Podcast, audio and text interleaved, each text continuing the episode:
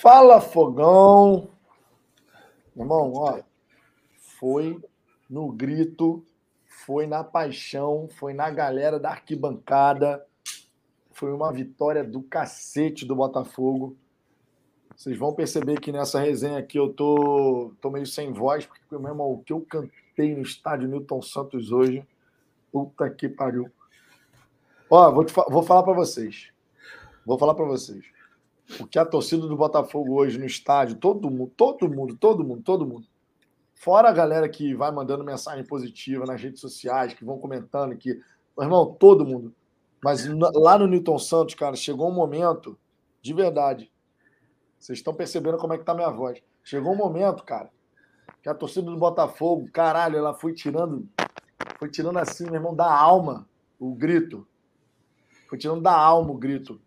E o time em campo, ele foi correspondendo, o time em campo. A gente, a gente sentia dentro do estádio, terminou o primeiro tempo, a gente sentia que bastava o Botafogo fazer um tantinho a mais que a gente fazia o gol.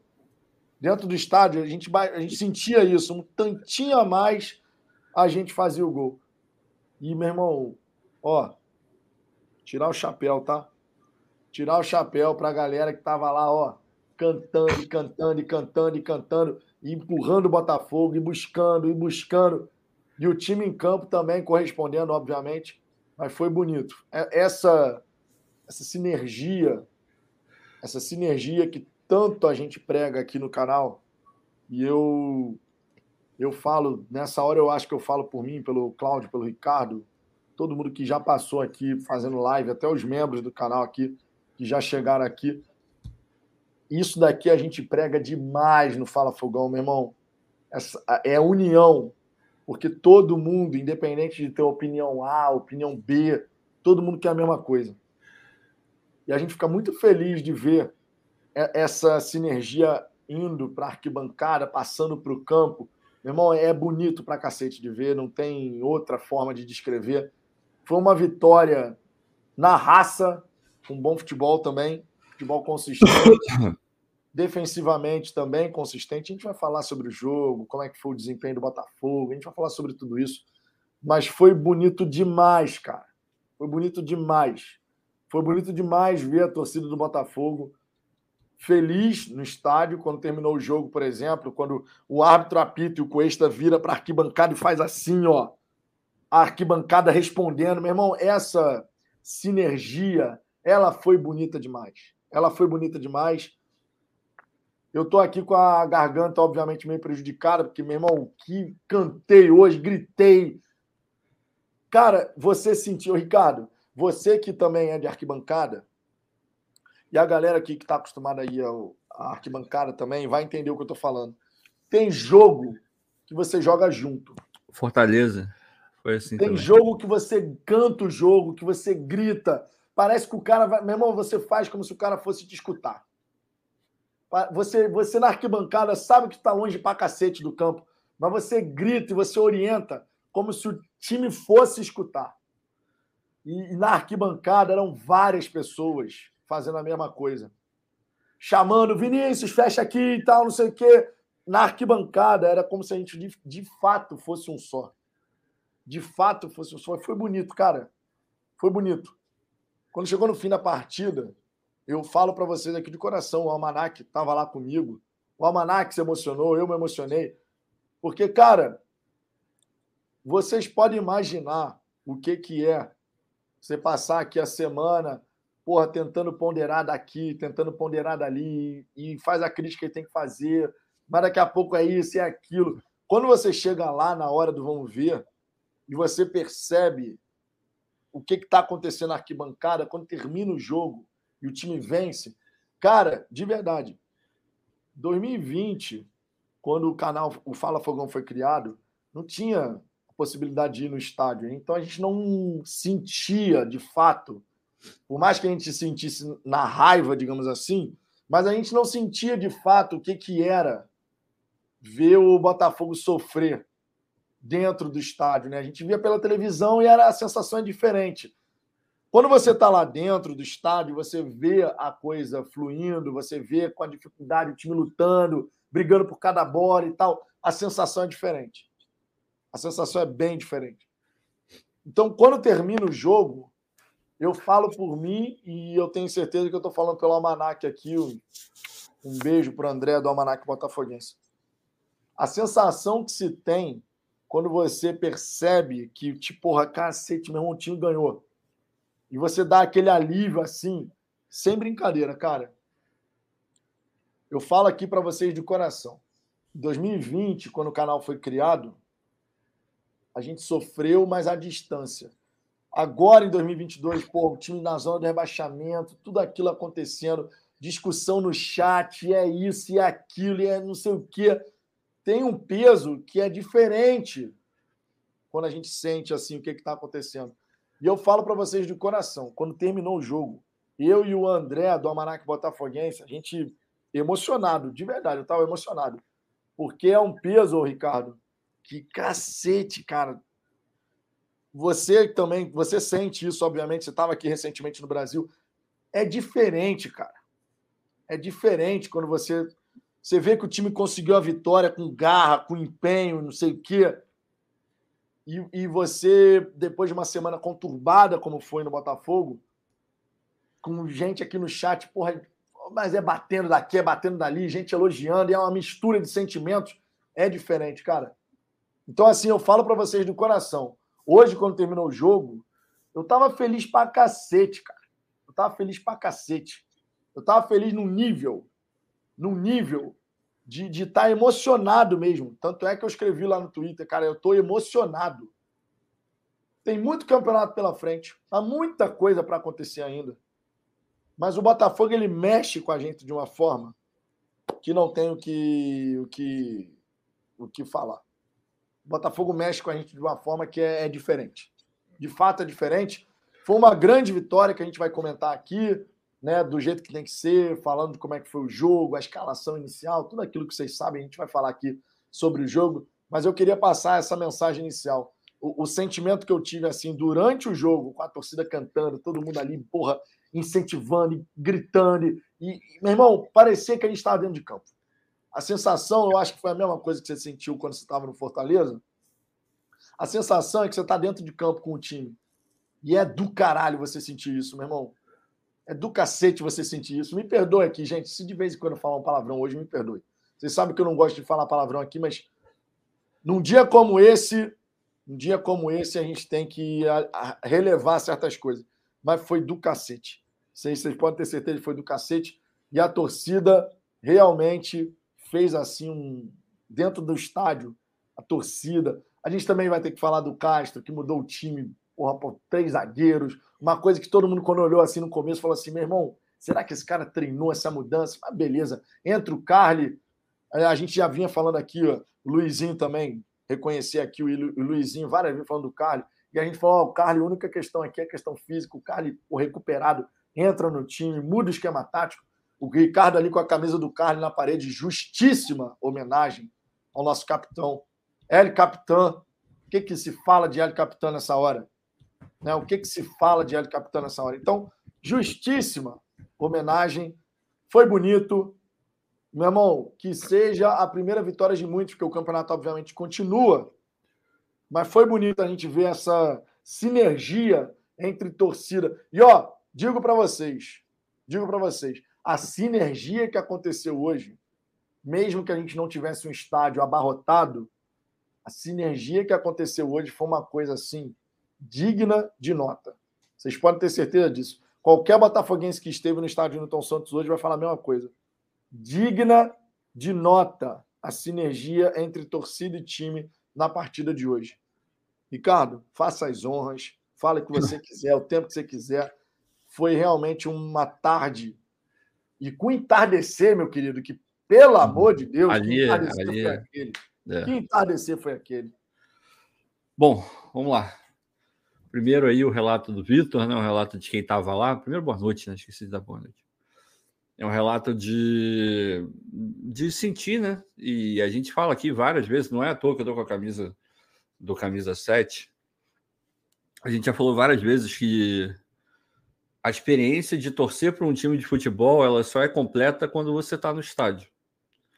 Quando você consegue sentir ninguém, tipo, eu, eu da TV, eu conseguia ver que estava rolando alguma coisa ali, que a torcida estava junto e tal, mas eu nunca vou poder dizer que eu senti o que o Vitor e quem estava lá sentiu. E isso é, é, é, é, o tipo de coisa que te aproxima ainda mais daquilo do objeto da sua paixão, que no caso é o Botafogo. Então, se você puder, mesmo na fase ruim, na fase boa, a gente já falou aqui várias vezes, o lugar de Botafoguense é no estádio, gente. É, a gente entende que, pô, vindo aí de quatro derrotas seguidas, dá uma caída mesmo, o ânimo de ir para o estádio dá uma caída, a gente entende, não, a gente não quer recriminar ninguém, não, sinceramente. Mas, porra, para que vocês possam ter o mesmo depoimento que o Vitor teve agora, por favor, vão, vão ao estádio, cara. É, é o melhor lugar do mundo para estar, sabe? E sabe aquela coisa que. Não que eu não soubesse, eu sempre soube disso. Como o Vitor falou, eu sempre fui de arquibancada. Eu sempre fui a todos os jogos. E quando eu digo todos os jogos, todos os jogos mesmo. É, independente do horário. Sabe aquele sábado à noite, chovendo pra cacete, nove horas da noite o jogo? Eu tava lá. Eu tava lá. E sempre estive. E então parece que. É, enfim, eu sempre estive lá, mas. Sabe aquela coisa de que você só sente o real tamanho quando você perde? Como eu falei, eu já sabia, mas fica ainda mais forte isso. Eu não posso ir ao estádio toda hora. Eu tento ir ao estádio todo ano, se possível. Mas eu não posso ir toda hora. E mas daqui eu consigo sentir assim, porque a memória, né, o, o coração, o corpo, a gente lembra de como é estar no estádio e, porra, viver isso é, é indescritível, assim, cara. Então, por favor, se você puder, vá aos estádios, vá ao Newton Santos, vá onde quer que o Botafogo jogue, se você puder também, que é sempre uma experiência legal. Mas a gente tem que estar junto. Quanto ao time, assim, eu eu vou falar, enfim, é inevitável, né? A gente vai vendo os comentários e tal. Eu, nesses últimos, nessas últimas lives, eu não participei. E eu não vou me alongar muito sobre o assunto, não. Mas eu vejo aí essa coisa de causa e efeito, sabe? Ah, ganhou porque aconteceu aquela coisa lá que aconteceu. Não entra nessa, não. Sinceramente. Não entra, não, porque aquilo lá não, não pode. Não tem, não tem coisa positiva ali, sabe? É muito pior a gente ver aquilo ali. O Kaique não começou a jogar bola por conta disso. O Castro não acertou o time por conta disso. É, a gente já falava aqui. Ah, o Castro é uma merda. O Castro não joga nada. O Castro não treina nada. O Castro não sabe nada. A gente falava aqui, pô, mas ele pode mudar o esquema. Aí botavam em dúvida se ele saberia mudar o esquema. Esse era o nível. Esse era o nível do que a gente lia aqui no, no chat. E não é nada disso nem para um lado nem para o outro. Ele não é nem o melhor técnico do mundo, nem o pior técnico do mundo. Esse time nem é o pior time do brasileiro, mas está muito longe de ser o melhor. A gente falou aqui várias vezes. Quando ele abandonar, quando ele abandonar a teimosia e começar a enxergar que ele precisa botar esse time para jogar de uma outra forma e que dá para fazer isso com alguma qualidade, você não precisa jogar de maneira reativa, retrancado. Você pode jogar de uma maneira mais segura, de uma maneira mais encaixada, de uma maneira que você potencializa as peças que você tem. E não que você imagina que o seu sistema pode ser capaz de suportar aqueles jogadores. E ele abandonou um pouco, ele já tinha abandonado um pouquinho no último jogo, deu uma baixada, uma baixada na linha ali e tal, o que é até um contrassenso, né? Porque contra o Palmeiras ele não fez isso, deveria ter feito. E hoje o cara muda, assim. Ele, ele coloca ali. Não foi a primeira vez que gente jogou com linha de três, gente já jogou com linha de três desde que ele assumiu. Isso não é. Enfim, não é novidade nenhuma. A novidade é que ele coloca três zagueiros ao invés de dois zagueiros e um lateral. Essa é a novidade. E o, e o encaixe do, do meio-campo, da, das infiltrações, das trocas de posição, do quadrado lá que ele gosta de fazer, isso mudou, de fato mudou. E você conseguiu aquilo que a gente vinha cobrando, que era a solidez defensiva, que esse time não tem, tinha nenhuma. Nenhuma. Porque não marcava no meio-campo, a zaga ficava exposta, os zagueiros também falhando um atrás do outro. Ele viu aquilo que a gente já vinha cobrando. Outra coisa que a gente já falou aqui. O grande medo é que não da qualidade do Castro. Eu não, eu de verdade, eu não duvido da qualidade do Castro. Acho ele um bom técnico. Vou continuar falando isso. O problema, o problema é o entendimento. Era teimosia. Quando o cara conserta isso, a coisa tende a fluir. A gente viu jogadores que. E essa é uma outra coisa legal também para falar. Uma parte boa de fazer análises mais ponderadas, de análises é, que não sejam tão emocionadas, é que normalmente no futuro você consegue é, colher coisa boa. Quando a gente virava e falava, porra, é, o Piazon ele, ele é horroroso? Não, o Piazon não é horroroso. Ele tem que ser titular? Provavelmente não. Mas daí falar que o Piazon é ruim? Não é, cara. Qualidade técnica o cara tem. Isso aqui foi falado várias vezes. Capacidade de enxergar o jogo o cara tem também. Agora falta uma coisa que é imprescindível para o meio campo, que é dinâmica. Ele não tem, é zero. Hoje até me surpreendeu. Eu não sei se vocês repararam isso. Provavelmente sim, né? Na hora do gol, ele dá, ele dá um pique, meu irmão. Ele sai correndo igual uma jamanta. Eu nunca imaginei que eu fosse ver o Piazon correndo daquele jeito. E o bicho correndo muito. Ou seja, tem de onde tirar, assim, minimamente você consegue tirar alguma coisa dele. Agora, se ele vai querer, se ele consegue entregar isso com uma regularidade um pouco maior, aí é uma outra história. Mas saber jogar bola, o cara sabe. Ele sabe jogar bola. Eu teria contratado? Não, não teria contratado. Mas tá lá. A gente tem que torcer para o cara ser útil. Se esse é, o, é, a posição, se esse é o jeito dele ser útil, beleza. Então que use ele dessa forma. O Kaique entrava, porra, a gente, a gente sempre escutou falar do Barreto, Barreto, Barreto, Barreto.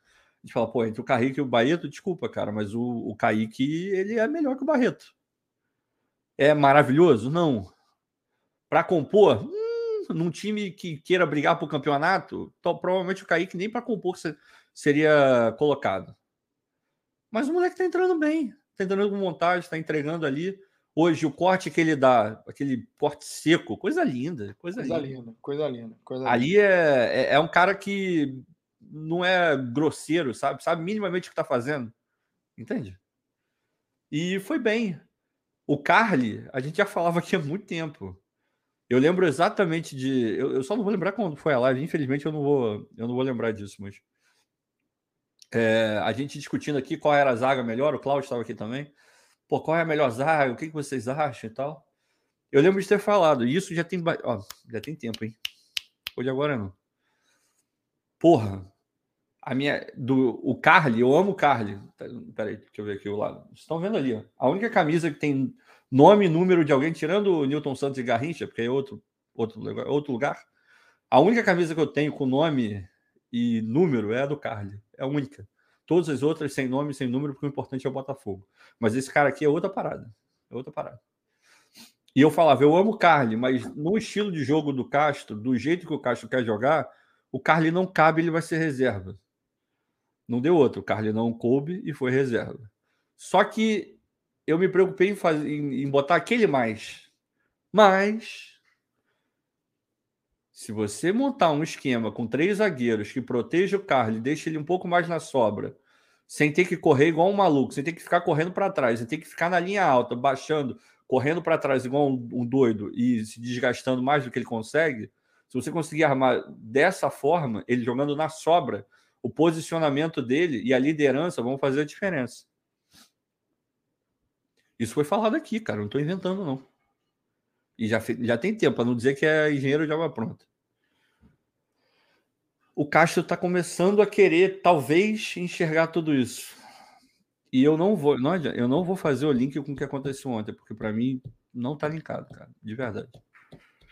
O, o que foi feito é mérito dos jogadores, o que foi feito é mérito da torcida que estava lá no estádio, o que foi feito é mérito do Castro de até que enfim enxergar que ele estava indo mal. Ele falou isso na coletiva hoje.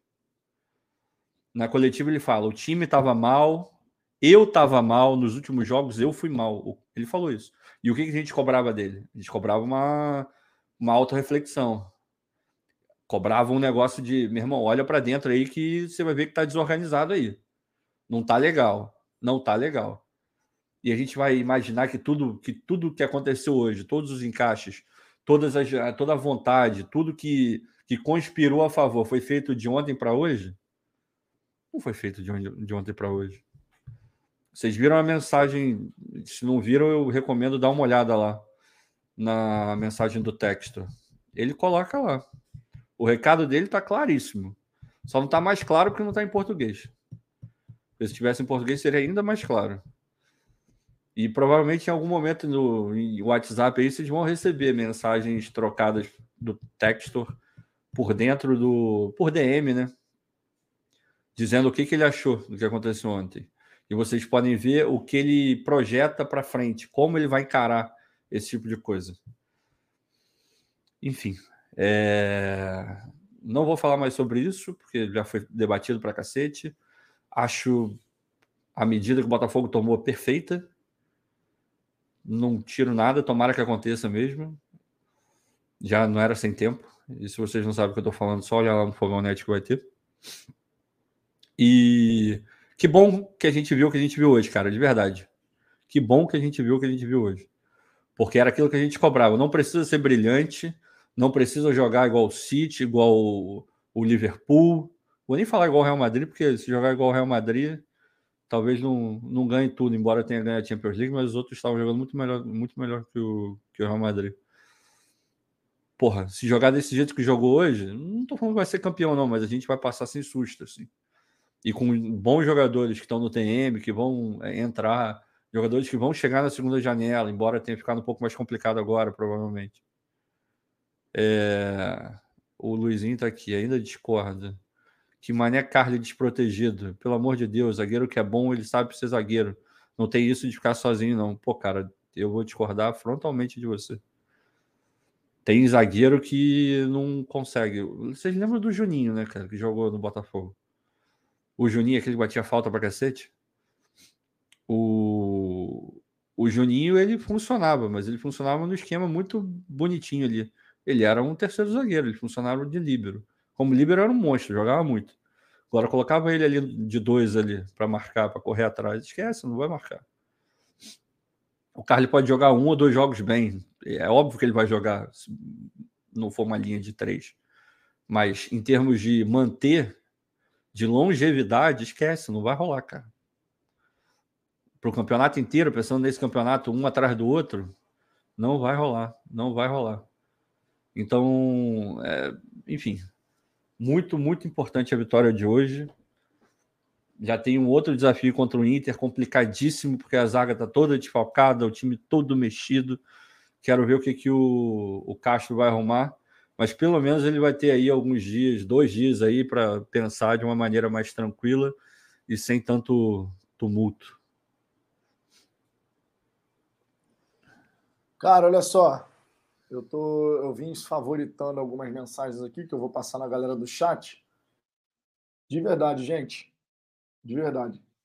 Isso aqui eu estou falando diretamente para quem acha que o que aconteceu ontem foi que fez o Botafogo vencer. Vocês falarem que o que fez o Botafogo vencer foi o que aconteceu ontem e não o que aconteceu hoje na arquibancada, é, é você tirar o mérito de cada Porra. torcedor que claro. estava no estádio Newton Santos. Claro.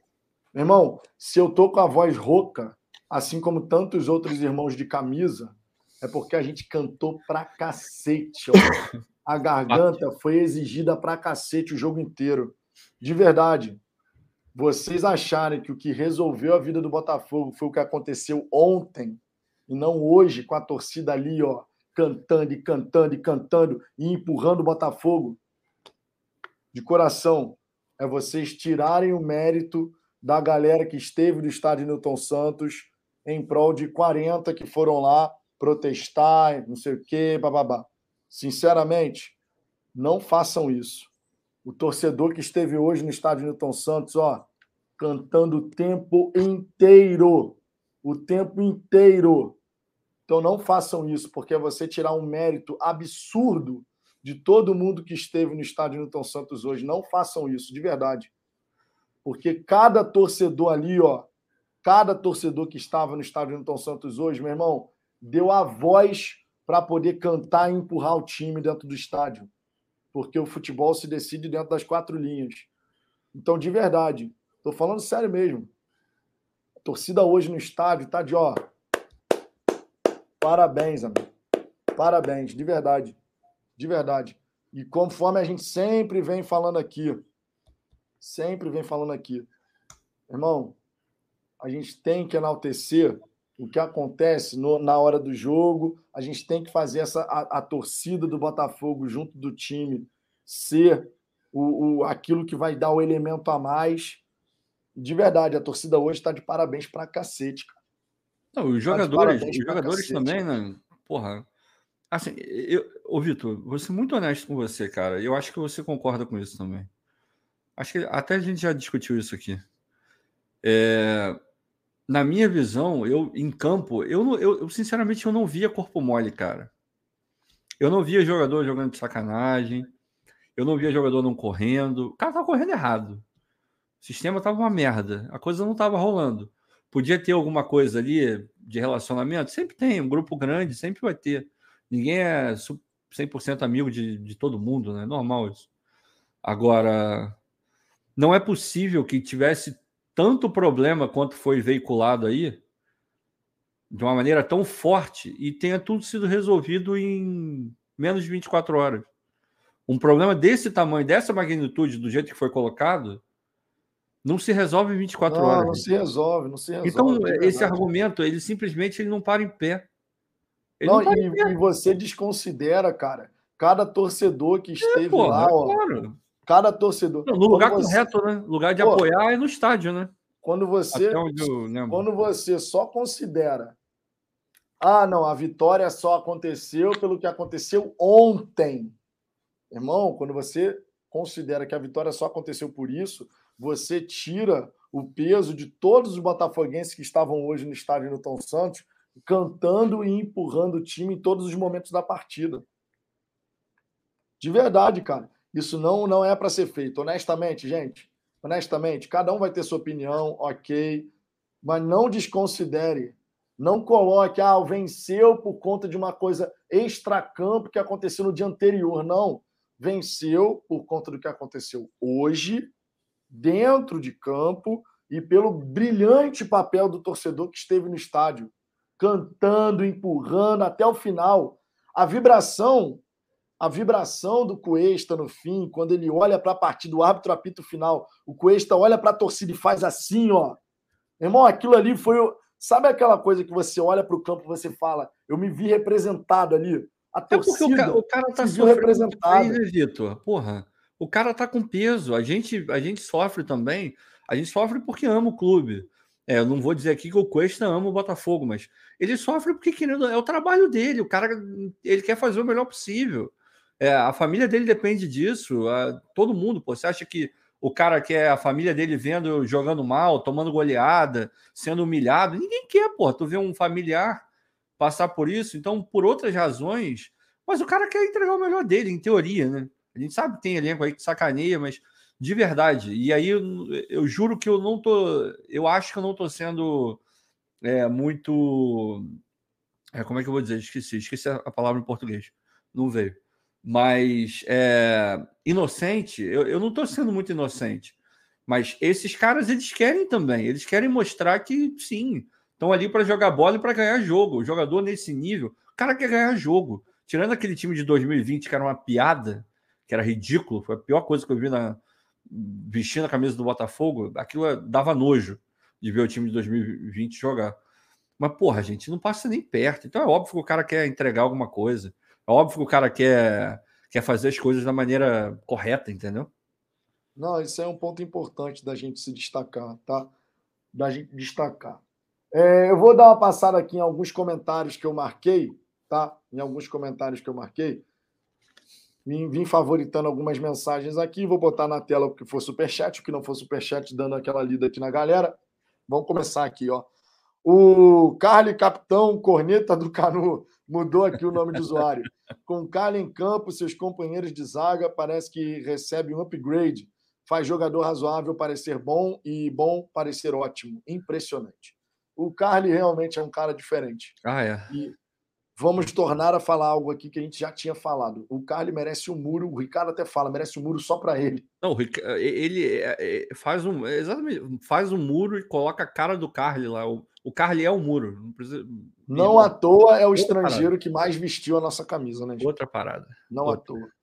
Temos aqui também o superchat do Jefferson Barbosa. Vou cornetar, Barretão da Massa sem condições, entrou mal e quase entregou no meio. Tirando isso, hoje parecia outro time. Temos também a vaga é do Kaique, ó. Eu, melhor atuação individual do Botafogo em 2022. O Jorge Araújo aqui também, muito feliz com essa vitória. Eu consegui converter meus netos, que eram São Paulinos, para botafoguenses. Agora quero que o pai dele se lasque. Eu acho muito justo. Bom, Jorge. Justo, justíssimo. Justo.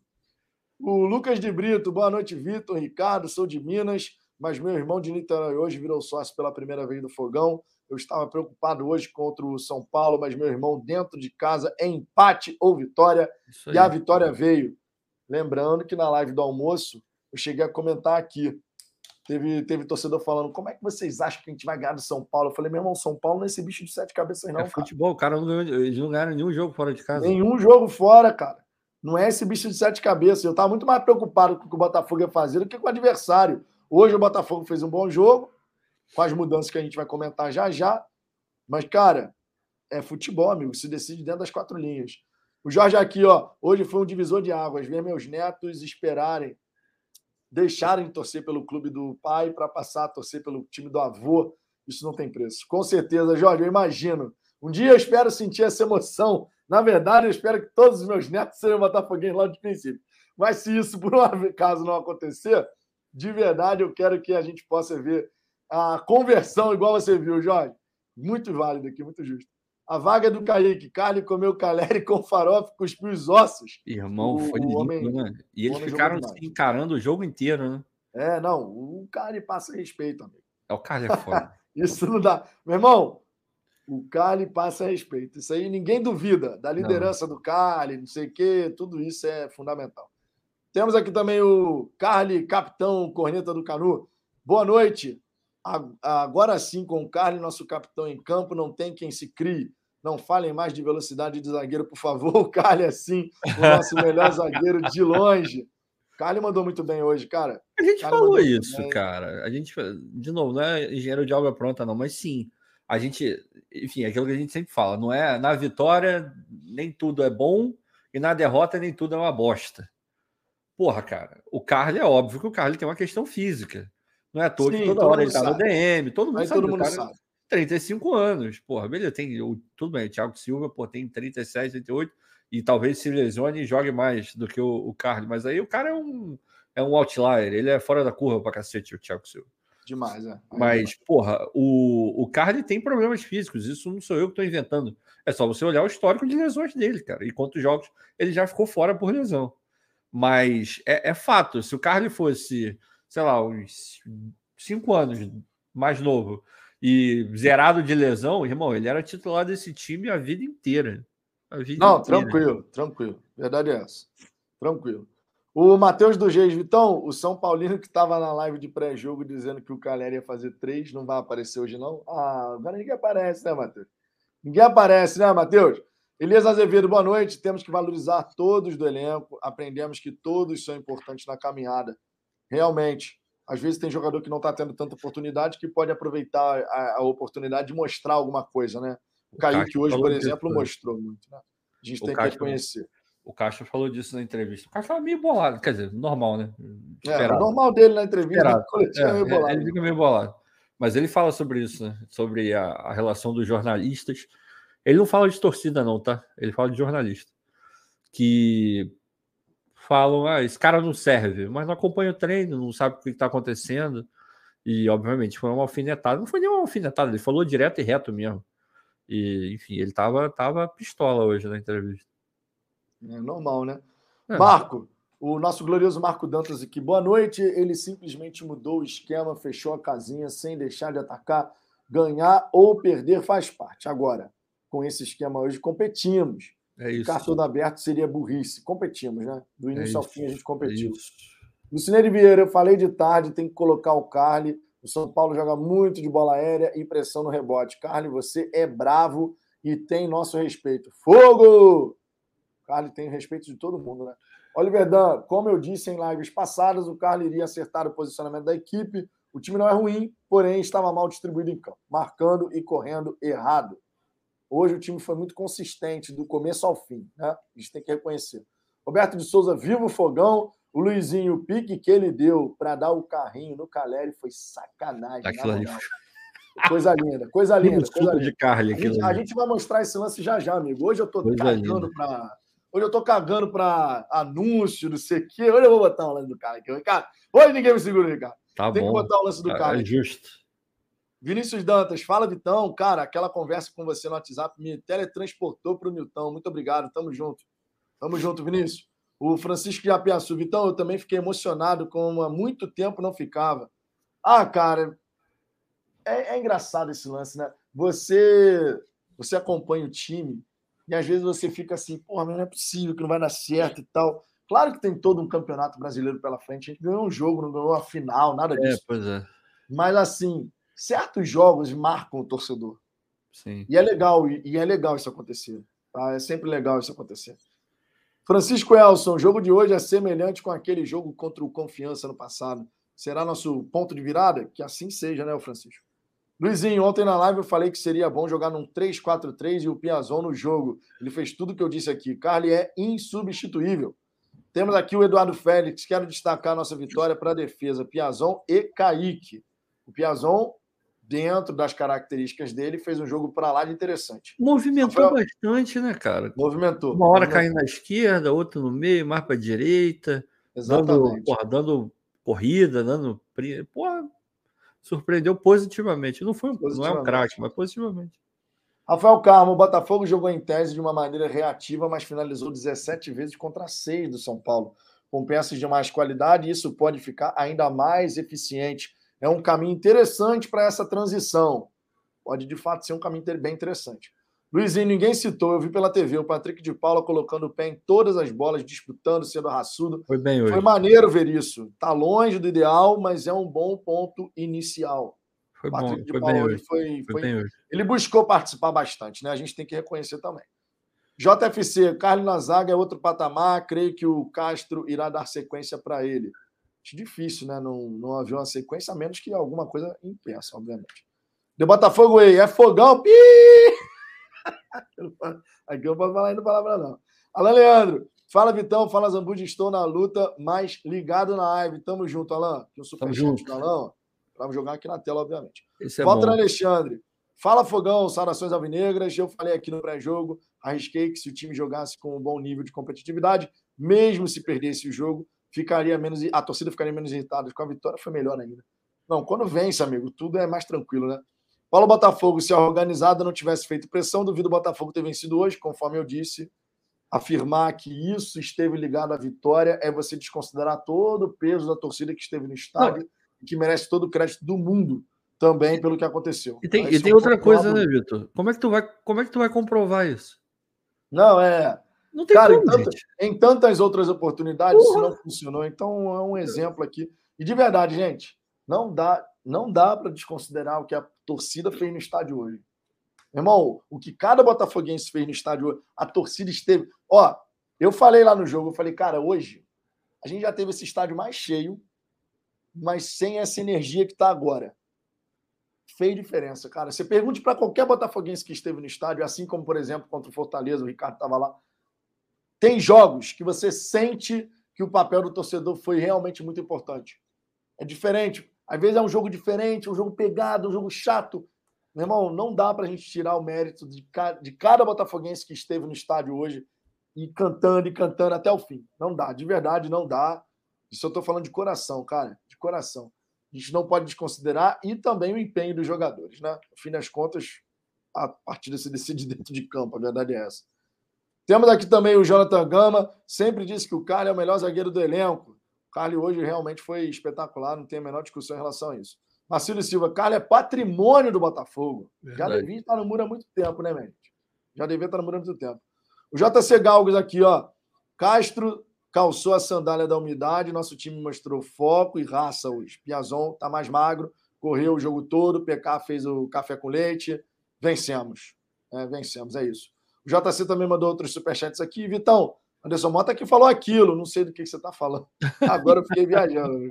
Agora eu viajei, JC.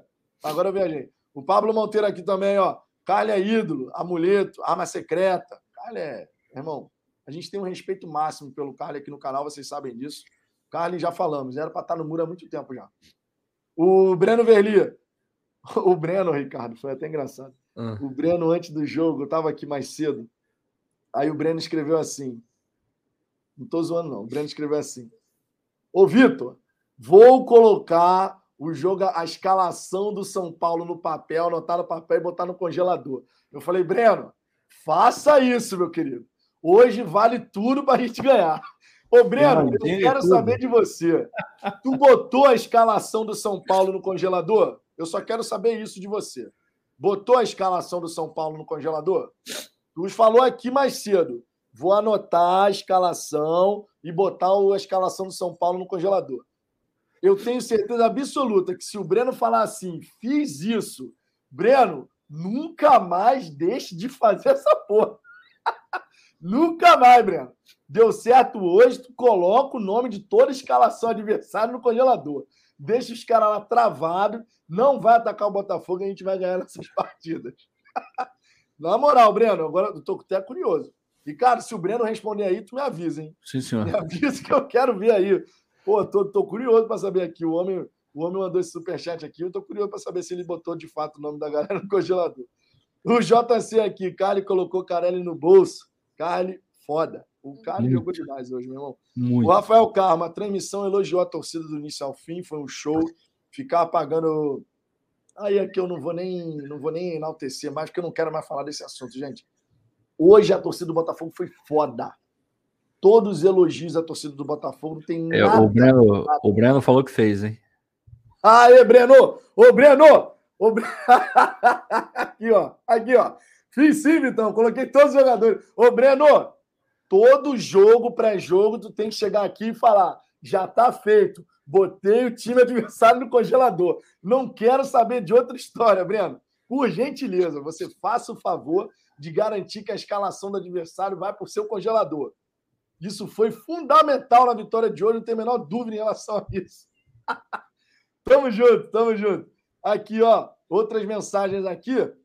O Diliard Ribeiro, Cuesta jogou muito. As, o trio de zaga funcionou muito bem, né? Foi. O Jorge Araújo aqui mandou outro superchat. O que a torcida fez hoje foi até motivo de comentário pelo Paulo Nunes, exemplar. Foi espetacular, cara. Aquela faixa também que a torcida levantou antes da, da, do começo da partida foi sensacional. Defenda o Botafogo como essa torcida.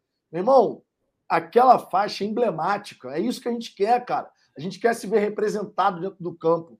E hoje a gente viu. Hoje a gente viu sem a menor sombra de dúvida, a gente viu sim.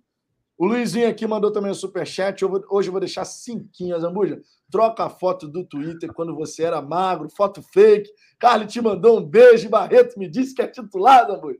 Cara, Zambuja, como é que você responde isso aí? Cara, a forma correta de responder não é possível nessa live. Porque, né, a gente tenta ser educado. Mas, enfim, vou parar por aqui que é melhor. Tá justo, tá justo.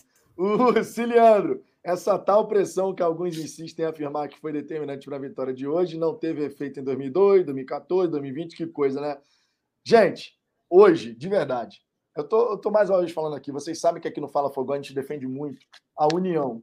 Todo, todo botafoguense ele quer a mesma coisa, que é um Botafogo vencendo, competitivo, independente de jogar em casa ou jogar fora. Cada um enxerga um caminho diferente para a gente chegar lá mas todo botafoguense quer o mesmo. A gente pode discordar aqui, num ponto aqui, num ponto ali, porque isso faz parte do futebol e faz parte do debate esportivo. Mas todo botafoguense quer o mesmo. Agora, de verdade, de verdade mesmo, a gente desconsiderar, o Cláudio, por exemplo, está aqui também para falar o depoimento dele, a gente desconsiderar o que aconteceu no estádio hoje e achar que o time foi isso, o time foi aquilo, por algo que aconteceu no extracampo no dia anterior à partida, e não no que aconteceu dentro das quatro linhas, diante do nosso adversário, com os jogadores se empenhando e a torcida aqui, ó, é uma torcida, a panela de pressão que a gente chegou a comentar aqui no canal, de que o estádio Newton Santos poderia ser uma panela de pressão positiva ou negativa, ela foi uma panela de pressão positiva o tempo inteiro. O tempo inteiro. E a gente tem que reconhecer e aplaudir, meu irmão, cada botafoguense, cada irmão de camisa que esteve no estádio Newton Santos. Não é porque eu estava lá, porque o Cláudio estava lá, não. Eu podia estar em outro lugar, mas a gente tem que olhar para o que foi feito hoje pela torcida e aplaudir do começo ao fim. Do começo ao fim. E mais uma vez, se tem alguém como uma figura única que merece ser enaltecido em todos os instantes, é o torcedor que está abraçando o time, meu irmão, e vai empurrando do jeito que dá. Nem sempre a gente vai conseguir vencer, mas o torcedor que está lá, ó, e vamos junto, e vamos junto, e vamos junto. A gente tem que tirar o chapéu para a torcida. Tudo que está acontecendo no Botafogo, o resultado aqui, sequência negativa que a gente estava, não sei o que, era uma merda. Desculpa a palavra, mas era uma merda mesmo. A gente vê o Botafogo daquilo. Pô, a gente não queria ver crise agora. A gente queria ver o Botafogo vencendo, bons resultados, não sei o que, mas aconteceu. É do futebol, acontece. Agora, se tem alguém que não merece uma crítica sequer, é o torcedor que está lá, ó, no estádio, canta e canta e canta e canta. Irmão, foi, foi bonito demais. Foi bonito demais. Eu já, vou passar a palavra para você, Cláudio. Só botar aqui os últimos não, superchats. Não. É, se bem que o Cláudio está de figurante aí. É, não. Tô brincando, claro, tô brincando, claro. Não. O J... Ô, Cláudio, setor N, hein? Só digo isso para você. já já passarei a palavra para você, Cláudio. JC Galgos, o banco que você me deu no grupo. Ah, amigo.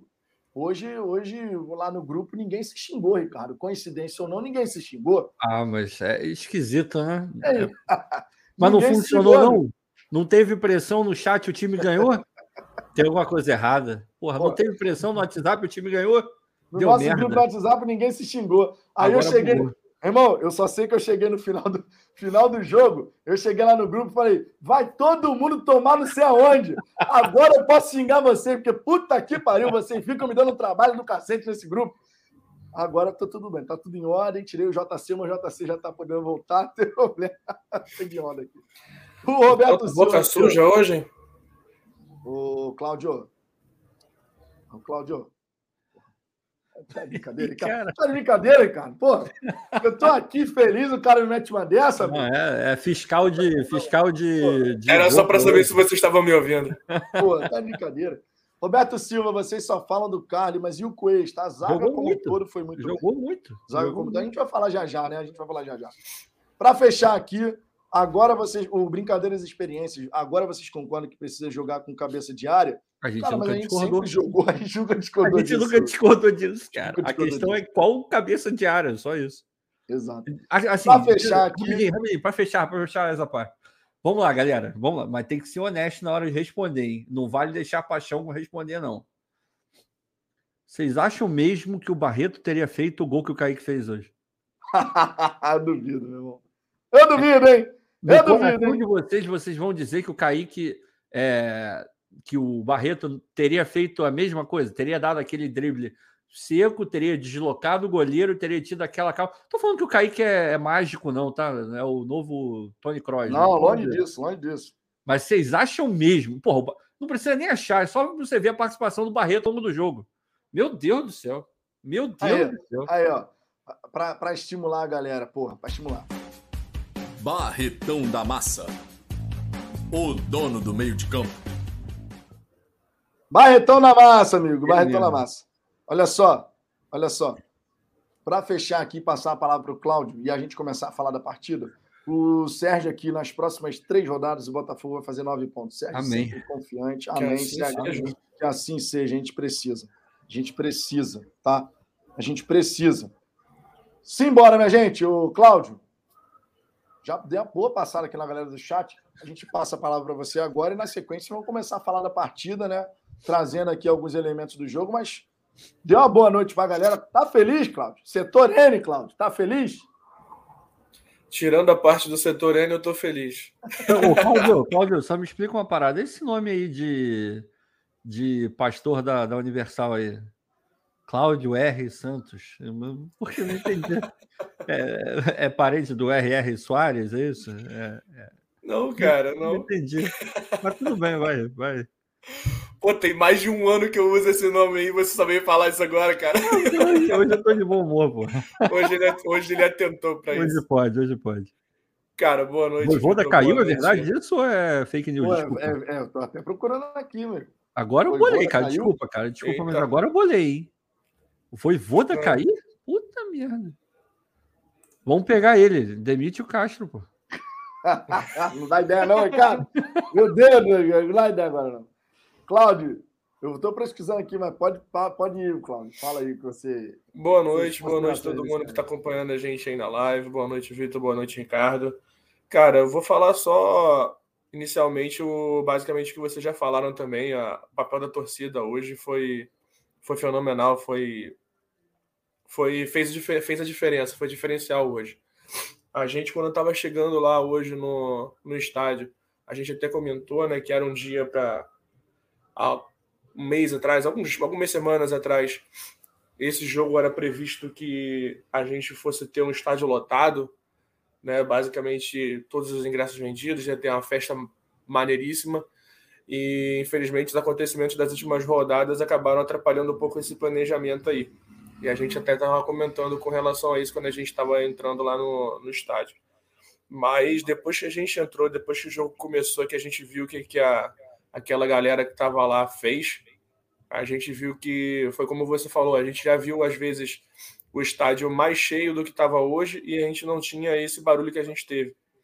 Então, então realmente quando, quando a torcida decide decide jogar junto e, e empurrar e incentivar é, é, com certeza são diferencial e isso ficou provado hoje. É, a cada, a cada disputa de bola que a gente via os, os caras se entregando dentro de campo, a gente a torcida chegava junto. Quando o Botafogo chegava, fazia, uma, fazia um ataque aqui, um ataque ali, a torcida crescia também. A torcida sabia o momento, o momento em que ela tinha que fazer a diferença, que seja para seja, seja para empurrar o time para ele continuar naquela pegada do ataque, seja para afastar o São Paulo do nosso, do nosso, do nosso gol quando, quando eles tinham raríssimas as, as, as, as chances de chegada no nosso, na nossa defesa. Então foi, foi sensacional o, o que a gente viu lá hoje na, na arquibancada, mais uma vez. E isso só, só passa a mensagem de que quando, quando a galera quer, quando a galera tá, tá afim de, de empurrar, a gente, a gente faz realmente a diferença. Então, espero que isso se, se prolongue para os próximos jogos que a gente volte a trazer a, a torcida que estava tava chegando junto em uma, uma, quantidade, em número muito bom nos Pô, primeiros jogos do campeonato. Desculpa te cortar, mas me surpreendeu muito o público hoje, hein? Qual 18, foi o público de hoje? 18, 18 mil, não foi? Não teve uma história dessa? Eu não consegui ver. Eu não estava esperando. É, eu, eu, sinceramente, nem prestei Eu não estava esperando 18 mil, é, eu não consegui cara. ver. Sinceramente. Tava não. Eu não consegui ver qual foi o público de hoje, mas realmente foi, foi, foi muito lindo. Foi sensacional. E Não, foi, com relação ao jogo, com relação ao jogo, a gente viu essas mudanças que o Castro que o Castro fez, né? A entrada do terceiro zagueiro, do nosso querido Joel Carli. E bastou, bastou essa, essa pequena mudança aí, essa entrada do, do Carly para já dar uma diferença bem substancial ali na nossa, na nossa fase defensiva. Né? A gente teve uma, uma zaga bem mais, bem mais é, firme. Pode, pode, continuar falando que eu tava, tô vendo o negócio aqui para baixar e saiu o áudio. Não, tranquilo. Uma, uma defesa bem mais firme, bem mais sólida, dando pouquíssimas oportunidades para o São Paulo. Se eu não me engano, o São Paulo chutou duas ou três vezes no nosso gol, no máximo. A gente não, e assim, chutaram a gol, né? Não no gol. É, então foi, foi um jogo até, até certo ponto tranquilo com relação à nossa defesa. A gente não passou muito perrengue. E na fase ofensiva a gente teve alguns percalços ali e tal. Mas é, é acho que é questão de, de continuar treinando, continuar se empenhando aí para a gente poder, poder ter uma, um, uma, uma fase ofensiva mais tranquila, né? E a, espero que a volta de alguns jogadores aí também acabem, acabe trazendo mais o, essa qualidade que a gente está precisando na frente, porque de vez em quando a gente via uma certa dificuldade ali na galera que estava jogando e é sempre bom ter os caras que podem contribuir um pouco mais com, com o time. Deu 18.600 é, hoje, tá? Só para passar a informação correta. 18 mil quanto? 600. 18.600. Bom público. Obviamente, se o time tivesse em boa fase, seria maior, todo mundo sabe. É. Mas foi realmente um público bem interessante. Minha gente, para delírio de todos vocês, para delírio de todos vocês, olha o Carly aí. O Caio se machucou, o Caio só volta no que vem, olha aí. Falando em velocidade, acelera. Caleri. E a galera gosta no gás. Joel Carli. Para delírio da torcida.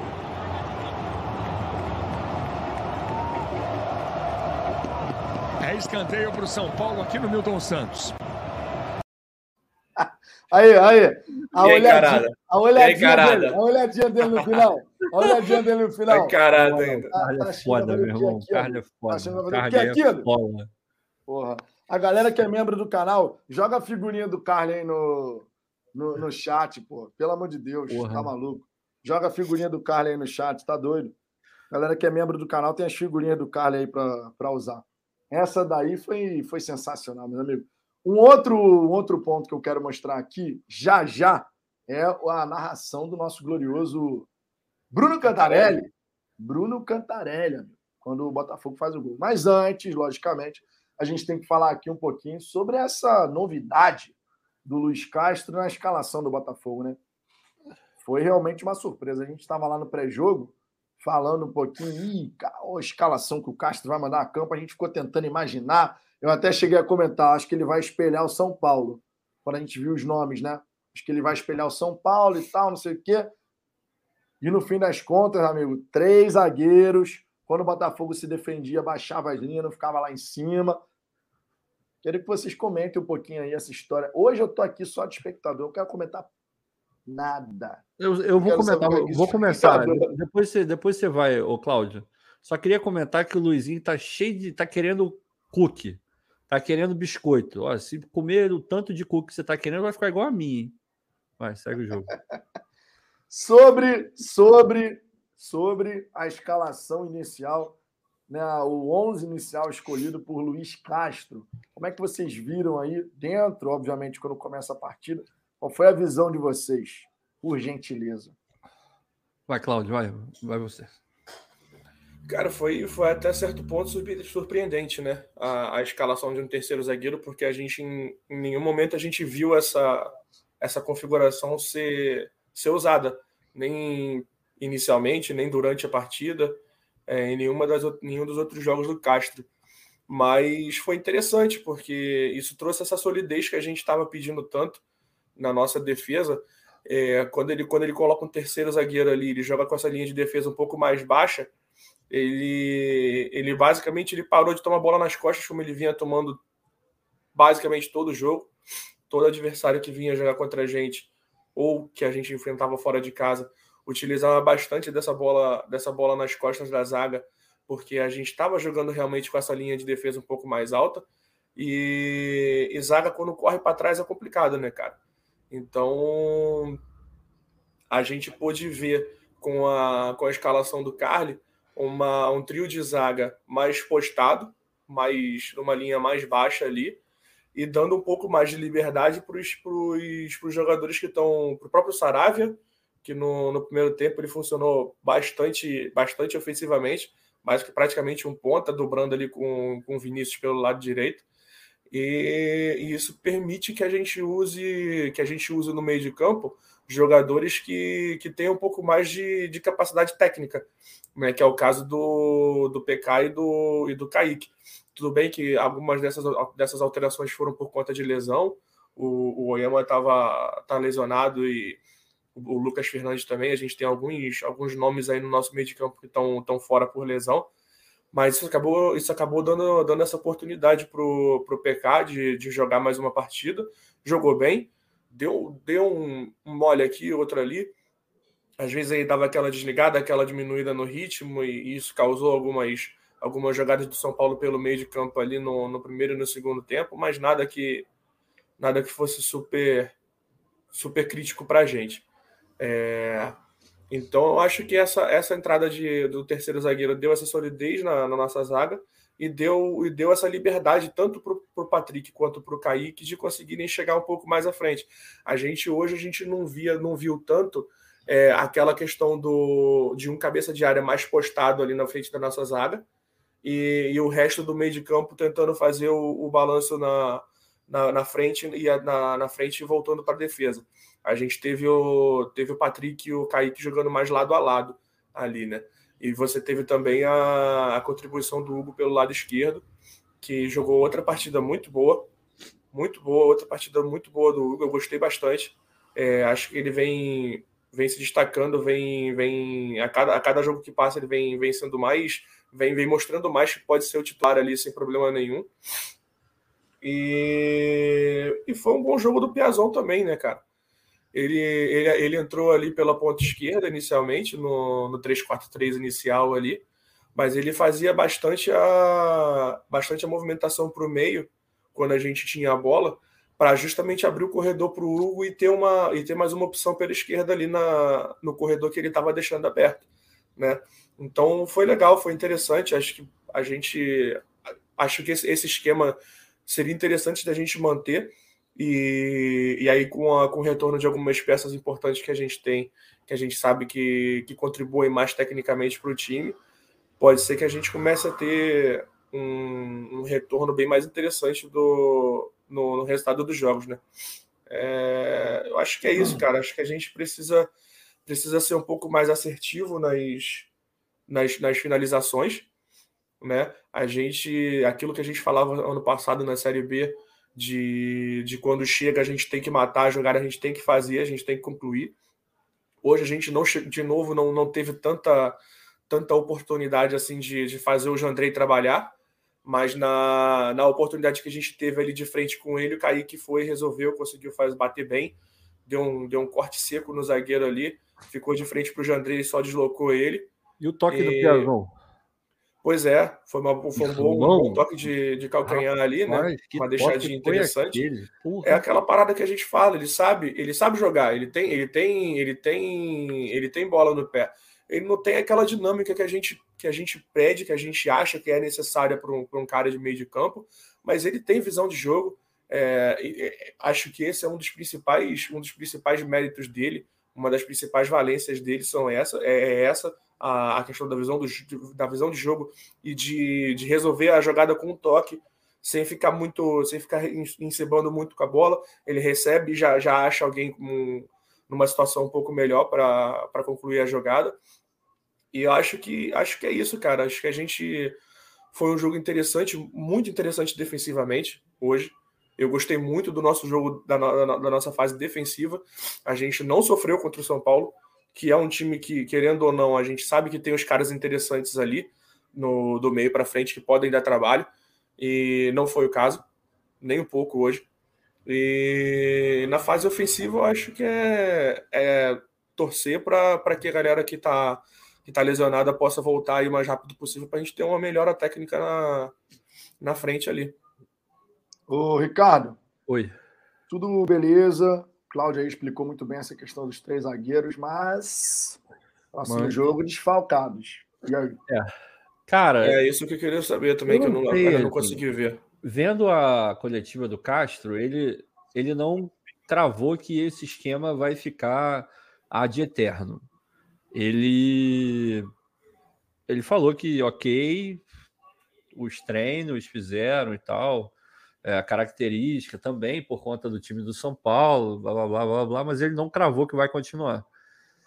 Assim, acho difícil contra o Inter, porque porra, a gente está enaltecendo tanto o Carly, enaltecendo tanto o Cuesta, e pô, eles foram primordiais para que o, o Canu jogou bem hoje também. Para que o sistema funcionasse ali e tal, que o modelo com três zagueiros de origem funcionasse. Agora, cara, difícil imaginar Porra, o Sampaio, beleza. O Sampaio entra, vai, vai ter que entrar. Mas uma zaga, sei lá, Sampaio, Carly e Mezenga. Não sei se vou puxar o Mezenga. Provavelmente Klaus, né? O Klaus é que vai é, sendo relacionado. É, ah, é, é, porque eu, eu, Desculpa, mas eu não conto com tá, o Klaus, Os dois estão suspensos, o, o Cuesta e o, Canu? O Cuesta e o Canu. O, Canu. Eu não consigo, eu não consigo. O juizão também tá de sacanagem, né? Deu não, cartão. É. Acho, eu acho que hoje, sem sacanagem, acho que ele deu cartão amarelo pro time inteiro. Não, é. Mas ah, tiveram os cartões que ele deu, que, pelo amor de Deus, né? Foram surreais, né, cara? O Botafogo deu uma batidinha também hoje, né? Mas o cartão, se eu não me engano, o tá cartão errado, do Canu. O cartão do Canu, cara, é uma falta normal de jogo. É, totalmente é, de jogo, no é meio de campo. Ele é um bosta, ele é um bosta. O cara é ruim pra cacete. Vai pra Copa do Mundo, né? Isso que é pior. Isso que, porra, ele é horrível. Não dá pra entender. Não dá pra entender. Por falar em Copa do Mundo, não sei se vocês Copa viram, do mas Mundo. 2026 a Copa do Mundo vai ser aqui nos Estados Unidos e Houston foi escolhida como uma das sedes, ou seja, verei jogos de Copa do Mundo no quintal da minha casa novamente. Tá é... Pô, e vai ter em Dallas também, que é aqui do lado, coisa linda.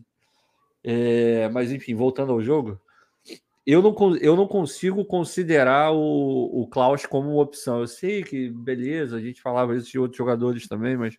Olha, os cartões amarelos, só para vocês consigo, olharem. Não consigo. É, amarelou meio time, né? Pode seguir, Ricardo. Só botei não, não é. eu, não tá consigo, eu não consigo imaginar o Klaus, assim.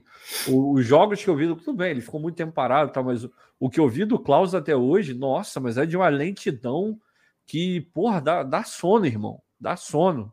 Dá sono. É pesado. Não dá, não, cara. Não dá, não dá, não dá. Então, e ainda mais para jogar. A sorte, a sorte é que esse time do Inter, ele é, ele é o tipo do. o estilo do, do mano, né? É aquele time que faz meio a zero, acabou o jogo. O cara se trava todo lá atrás, fica. Não faz nada mais. Faz nada mais. É o jeito que eles jogam, é assim que jogam.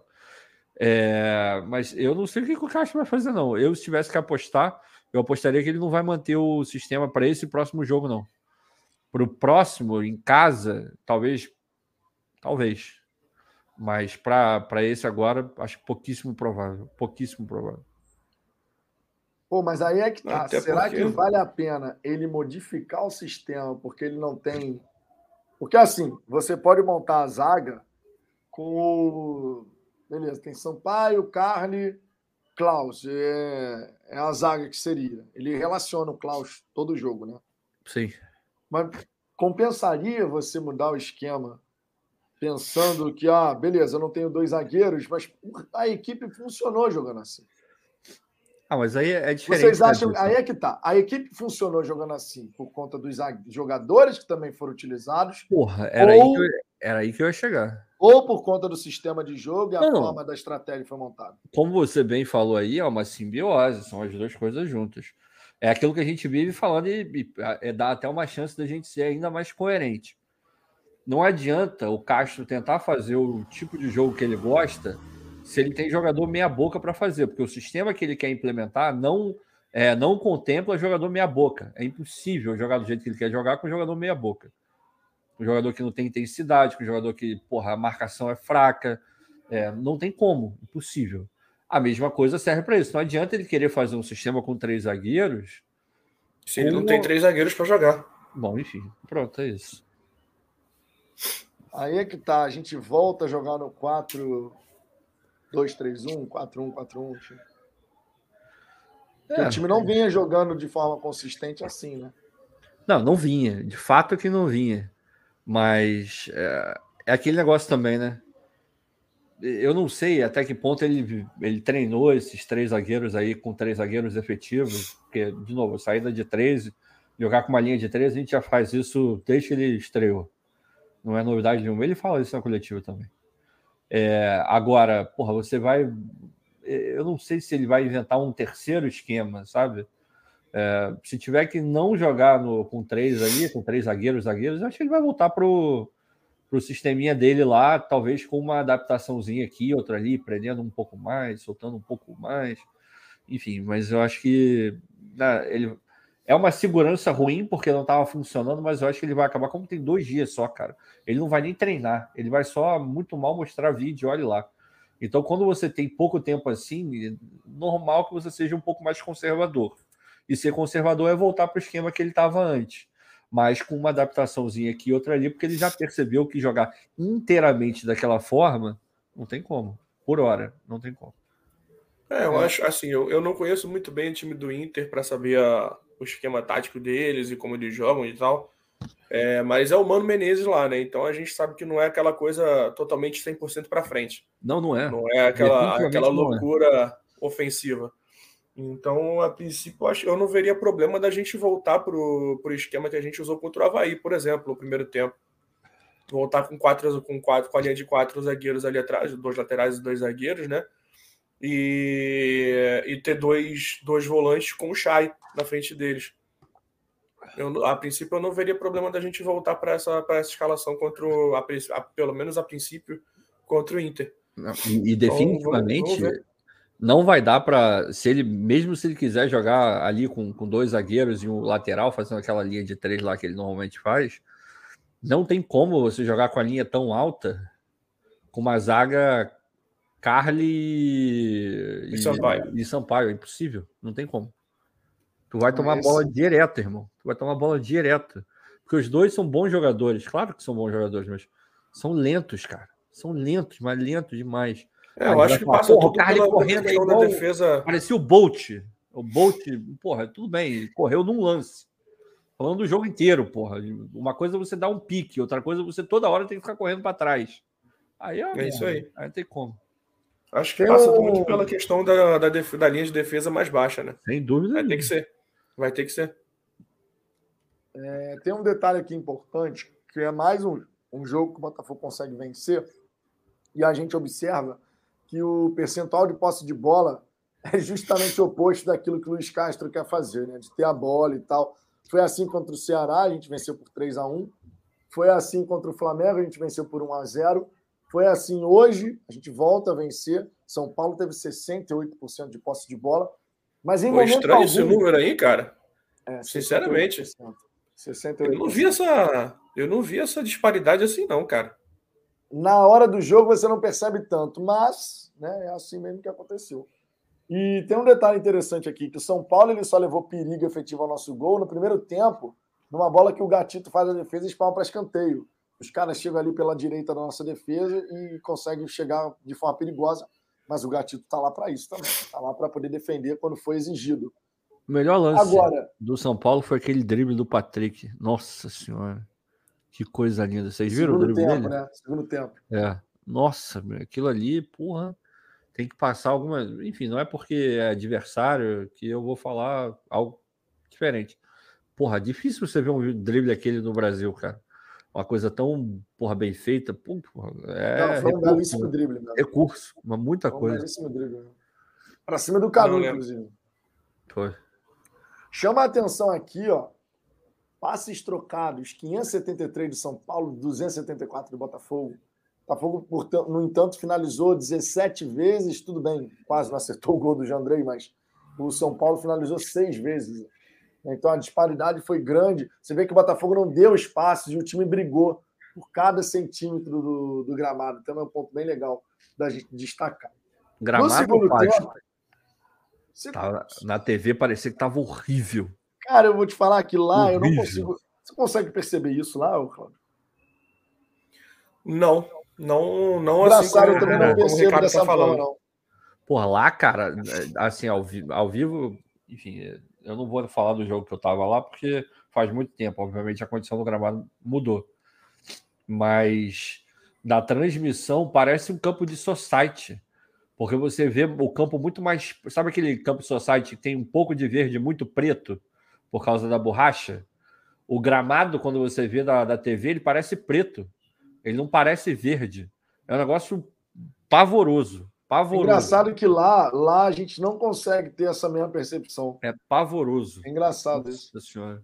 Eu, eu, pelo menos, vendo a partida assim, eu não consegui observar. É porque a, gente fica um pouco mais no nível do, no nível do gramado, né? é, né? Na, na, transmissão, a transmissão, como é, ela pega um de, cima, de cima, um ângulo mais de cima, de repente fica mais fácil de ver. Pode ser. Pode ser. Minha gente, eu só sei o seguinte: no segundo tempo, quando veio o gol do Botafogo, isso foi por volta de 15, 16 minutos na segunda etapa. Botafogo abrindo ali o placar. Narração de Bruno Cantarelli, botafoguense, que é um quando tem que narrar é um o gol monstro. do Botafogo, amigo, esquece. O homem sabe muito e ele narrou o gol do Botafogo da seguinte maneira. São Paulo, vem cruzamento para a grande área, tá lá o Wellington para fazer a cobrança. Perna esquerda para fazer a cobrança e botar na grande área do Botafogo. Cruzamento do Wellington, rasga dessa daí. Defesa do Fogão. Contra-ataque do Botafogo. Acima da Saravia. Vai embora, dispara pelo lado esquerdo. Passa pela linha de gramado Saravia. Em cruzamento, errou. A bola volta para Kaique. Dele mais à frente para Piazon. Deixou para o Erisson. Não conseguiu bater. Ela volta. Kaique tirou na caça. Bateu. Pra dentro!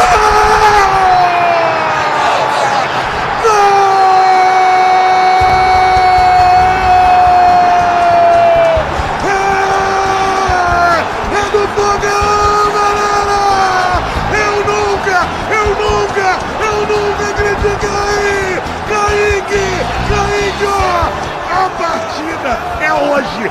A decolagem começa agora. Foguete não tem ré. Boa, Botafogo! O fogão é gigantesco. E aqui não adianta. A torcida não quer.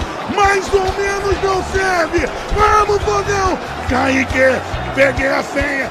Sou o primeiro da fila. Me desculpa, cara. Me desculpa, eu nunca, eu nunca critiquei o lançamento do Sarabia. A bola cortada pela zaga. Lucas Piazon, que eu também, ó. Nunca critiquei. O Piazon não tem nada de Piazoff, cara. Ele não passa mais à frente. O Alisson tentou bater a bola sobre o Kaique, limpou e mandou pro fundo na rede.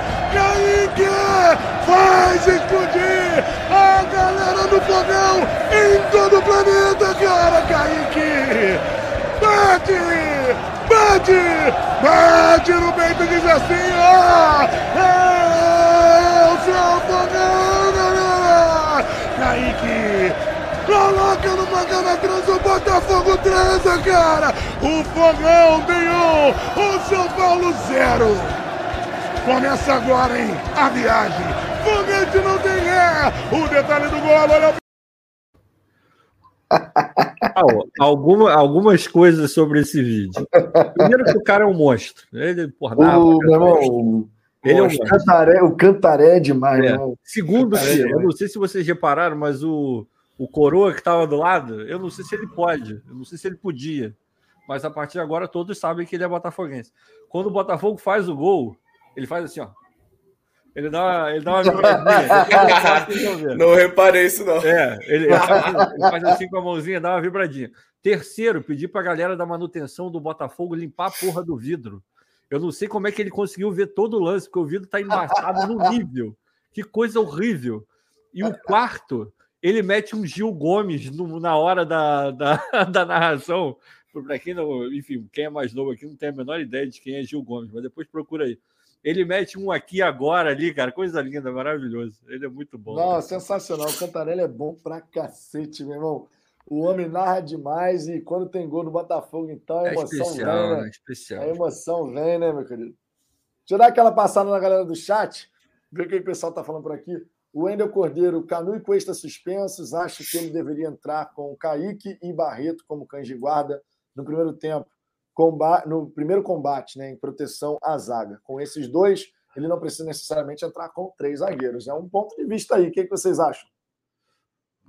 Vai, Claudio, que eu tô, vou dar o bano tricolor aqui folgado. Eu ia falar isso agora aí sobre o cara. É, cara, eu acho que eu não consigo achar nada quando o nego fala sobre o Barreto jogar, cara. Não adianta. Me desculpa, mas eu não consigo, cara. Assim, a gente fica criticando. Olha eu com a minha garrafa aí. A gente critica o Castro pela teimosia do Castro. Agora eu vou criticar. Vocês estão sendo teimosos. Porque a, o campo está mostrando que o Barreto não tem lugar nesse time.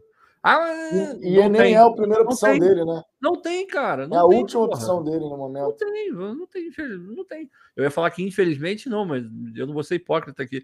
Ainda bem que não tem porra, não é dele. Pô, e, não, e, não, é que ele tenha entrado hoje e tenha feito um, um jogo sensacional, né, cara? Pelo Quase de entregou Deus. a paçoca. Pô, algumas vezes. Pelo amor algumas de Deus. vezes né? até. Pelo amor de Deus.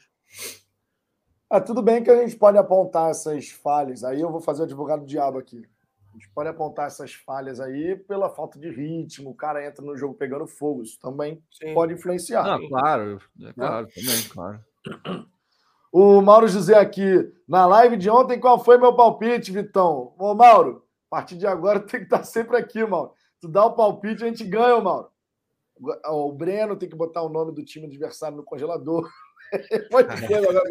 tem uma série de ações. O cara, lá, o cara lá fazer, jogou né? sal grosso no estádio hoje. Meu Deus, só tem tudo. irmão, vale tudo. O Medina, o Medina do setor visitante, porra, arrancou um, um pedaço do dedo já falou que agora todo jogo vai ter que arrancar um pedaço do dedo também. Puta. Uma hora vai acabar o dedo, pô. Vai, vai, vai. Aí fica complicado. Exatamente. Ó, galera do chat, sem ofensas de parte a parte, hein? Por gentileza, né? Botafogo ganhou, meu irmão, todo mundo de cabeça leve, tranquila, né? Sem ofensas aí Pelo no chat. Pelo menos até domingo a gente tem um pouco de paz. Exatamente, pô, exatamente. William Pires, Barretão, titular absoluto. O homem aqui tá, tá, tá, tá provocante, hein? Tá é, provocante. Não, é. tô brincando, tô brincando. Insinuante. O Mauro né? José. O Anderson Cleiton aqui. Alguém assistiu a coletiva do Castro? Achei ele meio desanimado. Tá mesmo. Ele falou se o planejamento e resultado, então, conseguimos hoje atingir o planejamento. Ele falou que se o planejamento é resultado, então conseguimos hoje atingir o planejamento. E óbvio que ele quer implementar Pra, eu, eu, eu, senti isso também. Assim, o fato dele estar tá desanimado, é óbvio que ele está desanimado. O cara tomou porrada pra cacete. Porra, ontem é, ficou sabendo que entraram no, lugar, no local de trabalho dele armado. Porra, pelo menos algumas pessoas armadas para poder ficar botando o dedo na cara de jogador. É óbvio que ele não gostou. É óbvio que ele não gostou. Então, tá contrariado. Porra, ele vem de uma realidade onde isso não acontece. Então, porra, é claro que o cara tá puto com isso. Ele não vai ficar falando isso, ele até fala isso na entrevista, ele fala, ó, eu já comentei, o Botafogo já falou, já foi feito o que foi feito, já botou é, é, vídeo meu da, na Botafogo TV, eu não vou mais falar sobre esse negócio. E beleza, acho que a postura dele é perfeita. Mas nas respostas, dava para ver que, tipo assim, ele gosta muito da maneira como ele, como ele arma o time. Ele gosta muito de jogar naquele padrão dele e ele tá triste sim por não poder fazer. Só que, ao mesmo tempo, ele sabe que é algo temporário. Ele é, ele é temporário. De repente, no ano que vem, ele já vai conseguir com uma pré-temporada, tudo acertadinho, o time tendo lugar né? para trocar, para treinar, aliás, enfim. Ano que vem é o ano dele botar em prática tudo aquilo que ele quer. Até lá, ele vai ter que ter algo que ele pede a todo momento: paciência. A paciência é a aliada dele nesse momento. A paciência diz que ele tem que ser um pouco mais pé no chão hoje e entender o elenco que ele tem na mão e tirar dele o melhor possível. Não tem outro caminho. Exato. Exatamente. Pessoal, que houve? Tá você jogar uma água na planta aí, Cacá, tá morrendo. Cara, joguei ontem. Joguei ontem, amigo. Sabe o que acontece? A planta não tá morrendo, não. não perdoa, rapaz. Não, a planta não tá morrendo, não. Joguei ontem água aqui. Só que essa planta já deu folha pra cacete, ela tá pesada. E eu não sei podar essa porra, então. ela vai ficar nascendo. Eu não sei podar, como é que eu vou podar o negócio? Aí ela, mas ela tá aqui, tá com água, cara. Tá morrendo, não. Ela só parece que tá morrendo, mas eu joguei água pra cacete nela ontem, que essa planta bebe igual você. Afogou ela, pô. Não, essa planta aqui, amigo, cada vez que você molha, tem que botar um litro, um litro e meio de água, que ela bebe pra cacete. Porra, tá então, bebendo mais que meu carro. É tipo porra, o dono, né? O dono bebe pra cacete porra, também. Porra, Cláudio, porra, meu irmão, aí, o Ricardo. Cheio de graça, Ricardo, Cláudio, hoje, Cheio de graça. Cheio de graça o homem aí. Cheio de graça. O homem bebe pra cacete. Ah, pô, pelo amor de Deus, rapaz. Pô, pelo amor de Deus, Cláudio. Temos aqui o glorioso Paulo Miranda. Cara. Como o Carlos impõe respeito, ele não pode ser banco de jeito nenhum. E Kaique merece a vaga do Oyama. Amigo, o Paulo, em sua homenagem, o Carly botou o Caleri no banco. O Caio se machucou, o Caio só volta no que vem, olha aí. Falando em velocidade, acelera. Caleri! E a galera gosta no gás. Joel Carli, para delírio da torcida.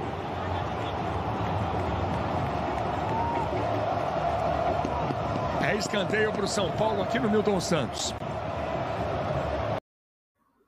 Porra. Ó, galera, quem é membro do canal, bota foto, bota a figurinha do Carly aí é, no para chat. De se xingar aí, para de se xingar e coloca a figurinha do Carly, porra. O Carly tá de barriga cheia hoje. Jantou o um monte de vezes. Olha só, galera. Pô, sério mesmo que vai ter xingamento entre participantes do chat hoje. Botafogo ganhou, minha gente. Botafogo ganhou, é todo. Ô, é Vitor, Vitor, eu acho que tá, tá, tá rolando uma coisa ruim aqui, o elenco tá rachado. Eu sugiro amanhã que você chame alguns elementos da Fúria para participar da sua live. Cadê? Porra, cara, tá todo mundo se xingando aí, porra. Pô, cara, calma. Cara, calma. calma. Cadê o Fayad? Cadê o Fayad? Calma. É. Calma, minha gente. Pô, o Botafogo ganhou, cara. Porra. Olha só. Olha só. Aviso importante, hein? Se você quer usar as nossas gloriosas figurinhas aqui, irmão, seja membro do canal, hein? Tem a figurinha do Carly e muito mais, amigo. O Carly hoje merece todas as, todas as vezes você comentar aqui. Olha o Anderson, é... né? O Luiz até agora não passou pano em ninguém. E olha que a vitória, olha o que a vitória não faz. Vou te falar uma parada, Anderson. Eu tô falando exatamente as mesmas coisas que eu falei até nas derrotas. Não tirei nem, nem pus nada. Ah, mas aí quando a, ganha é outra a história. Que, é, a questão é que hoje você tá docinho. Tá docinho. É, tá essa docinho, que é a diferença. Docinho. A gente fala a mesma coisa, agora quem ouve é que tá diferente. Exatamente. o do ouvido tá mais, tá mais é, isso, por isso que não tá passando é, pano. Exato. É, o ouvido, quando fica bonzinho para escutar, aí não tem má interpretação, não tem nada disso, né? O que é a vitória, né, cara? Ganhar é bom pra cacete, né? Vamos, vamos ser honestos, né? É óbvio. Porra. Ganhar é bom demais. O Jefferson, Vitor, transforma esse lance em vinheta. Não posso, né? Tem direito. Não posso, minha gente. Eu não deveria nem estar usando esse vídeo aqui, minha gente. Estou aqui. É porque eu estou animado hoje, aí a gente corre, corre o risco, né? Hashtag vida louca hoje. Vida louca, meu. Hoje, hoje é vida louca. É, tivemos aqui também o. Eu, não, na verdade, o superchat eu botei aqui. Agora eu vou, vou trazer aqui outras mensagens da galera do chat. Por gentileza, meu irmão. Por gentileza. Ô, Igor, o, o Luizinho é membro aqui do canal, então tirar um banzinho educativo aqui. Luizinho, também vai dar um banzinho educativo. Pronto, banzinho educativo nos dois que estão discutindo aí no meninos, chat. Meninos, se acalmem, meninos, se acalmem. Calmem, pô. Banzinho educativo. Torcedores, cinco, calma. Cinco é. minutinhos para pensar. Torcedor. Lembra dele? Torcedor! Torcedor! Como é que. Caralho, esse maluco, Bom, putz, esse eu adorava ele. Eu nunca vou me esquecer. Aquela Libertadores de 2017. É, para quem estava lá, é, vai lembrar instantaneamente. Teve, é. teve um jogo contra o Estudiantes. Estudiantes de La Estudiantes de La Foi maravilhoso, cara. Não, aquele, não, aquele, aquele locutor, fala tão bem o nome do Estudiante. Aquele locutor de 2017, torcedor! Torcedor! Era bom demais. Era bom demais. Era ótimo. Agora, ó, um beijo para Fernanda Maia. Fernanda, Fernanda, tempo, Fernandinha né? manda bem pra cacete. Né? E a Fernanda já está há um tempão já, como já, já. trabalhando lá no Botafogo. Temos aqui o superchat do Bruno Sandi. Boa noite a todos. Carlos e Costa jogaram muito hoje. Jogaram Uma pena mesmo. que o Carlos não aguenta o campeonato todo. Para vocês, mesmo. como vão montar a zaga para o próximo jogo? A gente estava falando sobre isso aqui agora há pouco, Bruno. É verdade. Só que antes de, de comentar essa situação, vale destacar aqui o seguinte, ó. Para quem está chegando agora, está conhecendo o canal agora, seja bem-vindo, logicamente. Peço por gentileza, deixa o like, isso é importante. A palavra do Fala Fogão é espalhada quando vocês deixam o like. Se inscrevam também aqui no canal. E se você quiser participar de um sorteio que a gente vai fazer na primeira semana de julho, a gente está com a iniciativa do Superchat premiado, tá? A cada cinco reais de Superchat, se você não for membro do canal, você ganha um cupom. Eu estou planilhando todo mundo que está mandando Superchat. Isso gera um número na planilha. Se você for membro do canal, você tem chance em dobro. Então, a cada cinco reais de Superchat, você tem dois cupons, certo? O Bruno, por exemplo, não é membro do canal, mas já está concorrendo. Manda esse Superchat aqui de cinco reais. Já está concorrendo. O sorteio vai ser na primeira semana de julho. E isso vai acontecer todo santo mês. Dessa maneira, a gente, obviamente, dá uma contrapartida para a galera que chega junto dando Superchat aqui para o Fala Fogão, beleza? Vocês mandam superchat e concorrem à camisa oficial do Botafogo todo santo mês, na primeira semana do mês seguinte. Fechou? Então, um recadinho especial aqui. Para a galera que é membro do canal, vale um outro recado, hein?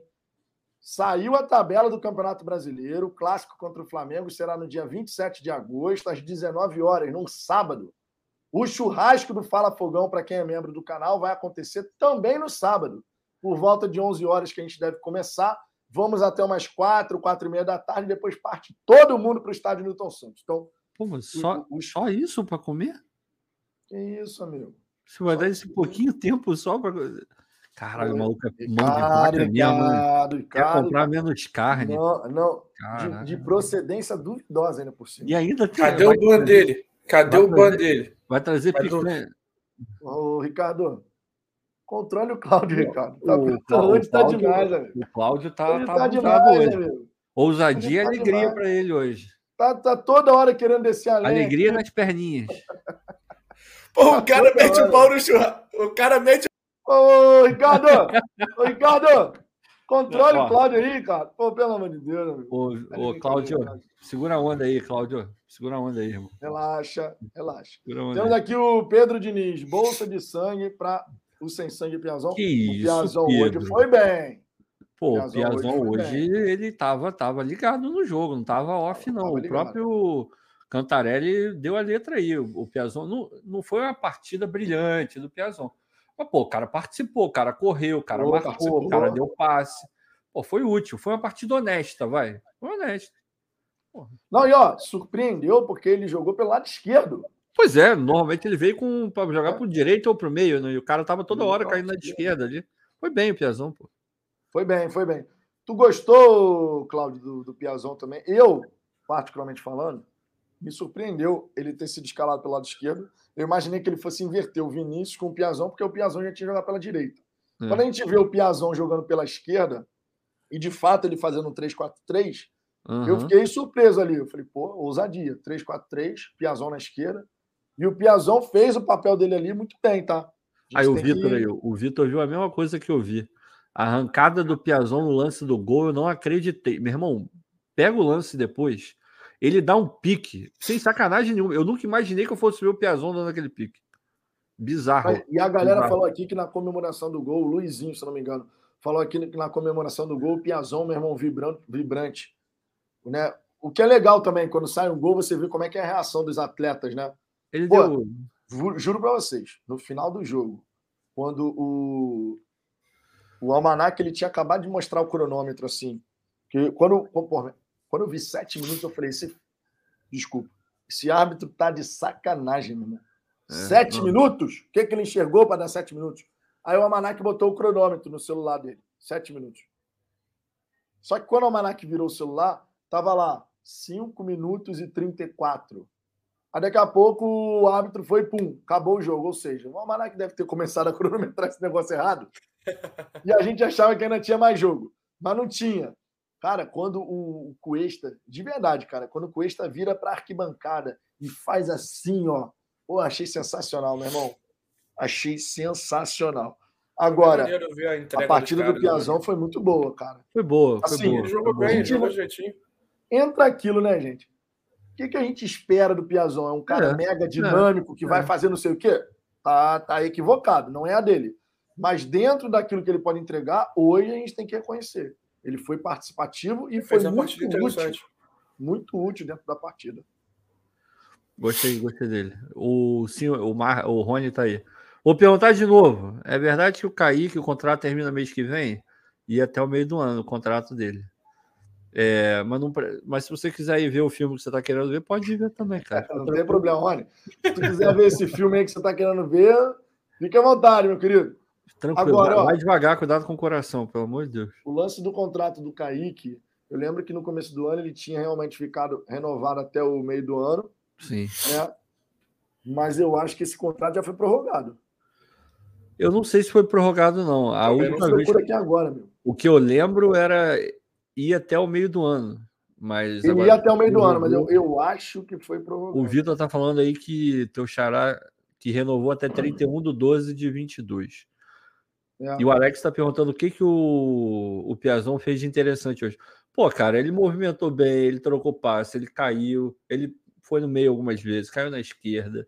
Porra, o passe que ele dá ali, é, aquela raspadinha que ele dá de calcanhar, porra, deixou o, o, o Erisson, tipo, disponível para chutar, ele se embananou com a bola, a marcação veio, não conseguiu chutar, a bola acaba sobrando pro, pro Kaique fazer o gol, mas porra, o Piazon foi útil, cara, foi bem útil, de tanto que é, ele não saiu, né? Ele não foi substituído, né? Isso no Transfer Market, é o contrato do Kaique está até junho ainda, tá? Pois é, eu não lembro de ter visto a notícia que o Botafogo renovou de novo, não. No Transfer Market está é, até, 30 ele não de junho. Tendo não estava sendo tão usado, né? Então realmente ficava difícil do, do Botafogo é. fazer alguma movimentação. Mas depois quero destacar aqui, o, dele... o Cláudio, quero destacar aqui uma informação extremamente importante que aconteceu na Mega Live, que aconteceu no canal do Marquinhos, do Raiz Alvinegra. O TF e o Almanac, eles desfizeram aquela promessa do TF correr pelado. Eu acho que isso teve uma grande influência na, no resultado de hoje. Bastou desfazer uma promessa absurda como essa que o Botafogo voltou a vencer. Os jogadores estavam boicotando a, a promessa deles. Eu Tava também acho. Vou falar, pô, se eu, se eu, ganhar, eu vou ter que passar por isso, eu vou, eu vou entregar esses jogos aqui, pô. Olha só, aproveitando aqui que a gente está falando do, do Piazon, eu acho que é válido a gente até dar uma olhadinha no mapa de calor dele na partida de hoje, né? É. Para a gente poder ter uma noção de como foi a movimentação do atleta em relação ao jogo diante do São Paulo. Deixa eu trazer aqui rapidamente. Deixa eu ver aqui. Pá, é, o Piazon é aquele negócio, a gente, foi o que você falou aí. A gente tem que alinhar as expectativas com o Piazon, pô. E a partir dali você vai medir se o cara jogou bem ou não. Não adianta querer medir o cara com a régua do, porra, do Messi. Não vai rolar, né? Tem que comparar o Piazon com o Piazon, porra. Exato. Olha só, vocês estão vendo aí, né? O mapa de calor do Piazon, ó. Ele, se, ele se movimentou bastante, né, cara? É Sobre... bastante, bastante. Não, se movimentou bastante assim. No, foi, na, foi quando mesmo? Teve um lance no segundo tempo. Não, primeiro tempo. Teve um lance no primeiro tempo. Teve um lance no primeiro tempo que ele que é justamente aqui pelo lado direito, que ele tá, ele tá no campo pro lado da leste. E aí tinha um torcedor atrás de mim, assim, meu irmão. O Piazon, tá, na ocasião, estava fazendo certo, que era segurar a bola para esperar outros chegarem. Uhum. Meu irmão, o cara descendo a lenha do Piazon. O cara assim, filho do não sei o quê, pô, solta essa bola. Eu falei, e eu tava assim, cara, mas aí o cara tem que fazer, pô, tem que esperar o time chegar. Então tem muito torcedor que vai, assim, é óbvio, é só uma partida, não dá pra gente dizer que daqui em diante o Piazon vai jogar pra cacete, não. Ele foi útil. Ele foi, foi, útil. Ele foi útil. Mas a gente tem que lembrar o seguinte: vai ter torcedor que vai ter que se adaptar ao jeito do Piazon jogar. Se a gente ficar esperando que ele seja um cara extremamente dinâmico, a gente vai se frustrar. Vai. Agora, hoje, dentro daquilo que ele se. Ele, o Luiz Castro, de repente, pediu para ele, como o time esteve armado, a coisa funcionou. Pô, vou te falar que tu tá jogando contra o Piazon, cara. Eu, eu, eu, entendi que você queria ajudar o Piazon, mas quando você coloca o mapa do calor do Piazon, não tem nenhum, um, nenhum vermelhinho no mapa. Ah, não, mas é normal não ter um vermelhinho. Pô. Os caras estão falando que, pô, perguntando se o jogo foi na Sibéria. O, o SK tá perguntando. Vamos aí. comparar. Vamos... Tá, então vamos trazer um outro jogador aqui. Vamos trazer um outro jogador. Vamos botar o Kaique, por exemplo. Kaique. Kaique correu o campo inteiro, certo? Vamos dar uma olhadinha como é que foi o mapa de calor do, do glorioso Kaique, ó. Aí, Aí tá quentinho ali no meio. mas teve só um, cara, olha só. É. Também não tem uma zona vermelha. Ah, mas tá, um tá quentinho, vai.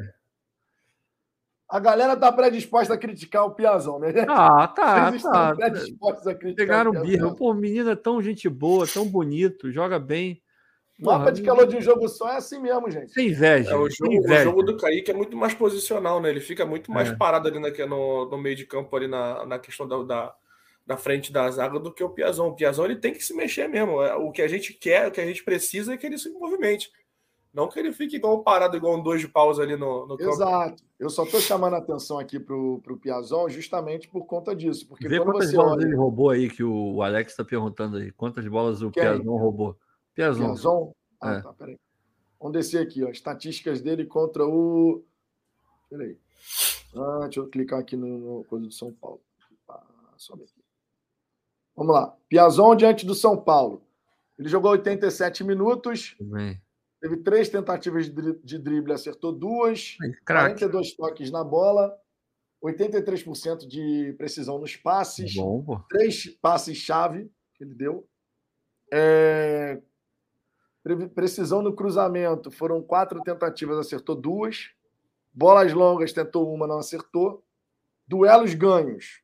De 10, ganhou 3. Esse, esse, esse aqui eu acho que ganhou 3, né? De 10, Deve ganhou 3. É, provavelmente. Duelos aéreos, não ganhou? Ah, é, ele tá, pô, tá escrito ali do lado, on. É, ganho mesmo. Ah. Agora que eu vi. O posse de bola perdida, 12. 12 vezes. Posse Tudo de bola bem. perdida. Faltas, duas. Aí, mordedor. É, bolas afastadas aqui, duas. Aí. Desarme um. É, cara, assim, defensivamente não foi nada demais. Ah, Agora, não é a dele, né? Isso, não né? é a dele. Mas Tô querendo passar pano pro Piazon hoje, tá? É bom que se diga. Vai, continua. O que eu quero chamar a atenção foi a movimentação dele, porque ele estava pelo lado esquerdo, mas vira e mexe ele apareceu também do outro lado. E o mapa de calor mostra isso, né? Ele estava de um lado, mas ele também se caiu para o outro. Sim. Mostrou, mostrou assim, apareceu para jogar, não se escondeu do jogo. Acho que é um ponto que a gente tem que destacar hoje, honestamente. Não, é, tem que ser honesto, né, cara? Tem que ser honesto. O maluco apareceu para jogar. Hoje dá para falar que a gente viu o Piazon jogando bola. Ele jogou, ele esteve em campo, foi útil, pô. Foi. Não dá para falar que o Piazão hoje não foi útil. Hoje ele foi útil. É, hoje ele foi. Surpreendeu jogando ali pela né? esquerda. Né? Só isso. Não, com certeza, né? Esperamos todos que isso se mantenha. Temos aqui a mensagem do nosso glorioso Júlio César. O Júlio César, cinco meses já como membro aqui do Fala Fogão, não mandou a mensagem aqui, não apareceu. Cinco meses celebrando aqui. Tamo junto, Júlio. Obrigado aí pela moral. Também temos aqui o superchat do nosso glorioso Jobeci Domingues. Piazão comentou na entrevista pós-jogo que estava é três meses parado antes de vir para cá. Por Aí conta ele falou, de uma lesão. Eu estava três isso. meses sem jogar e cheguei aqui já tendo que jogar. Ou seja, ele queria ter tido um tempo de adaptação, de voltar, blá, blá, blá. Enfim, isso pesa também. É uma desculpa completa?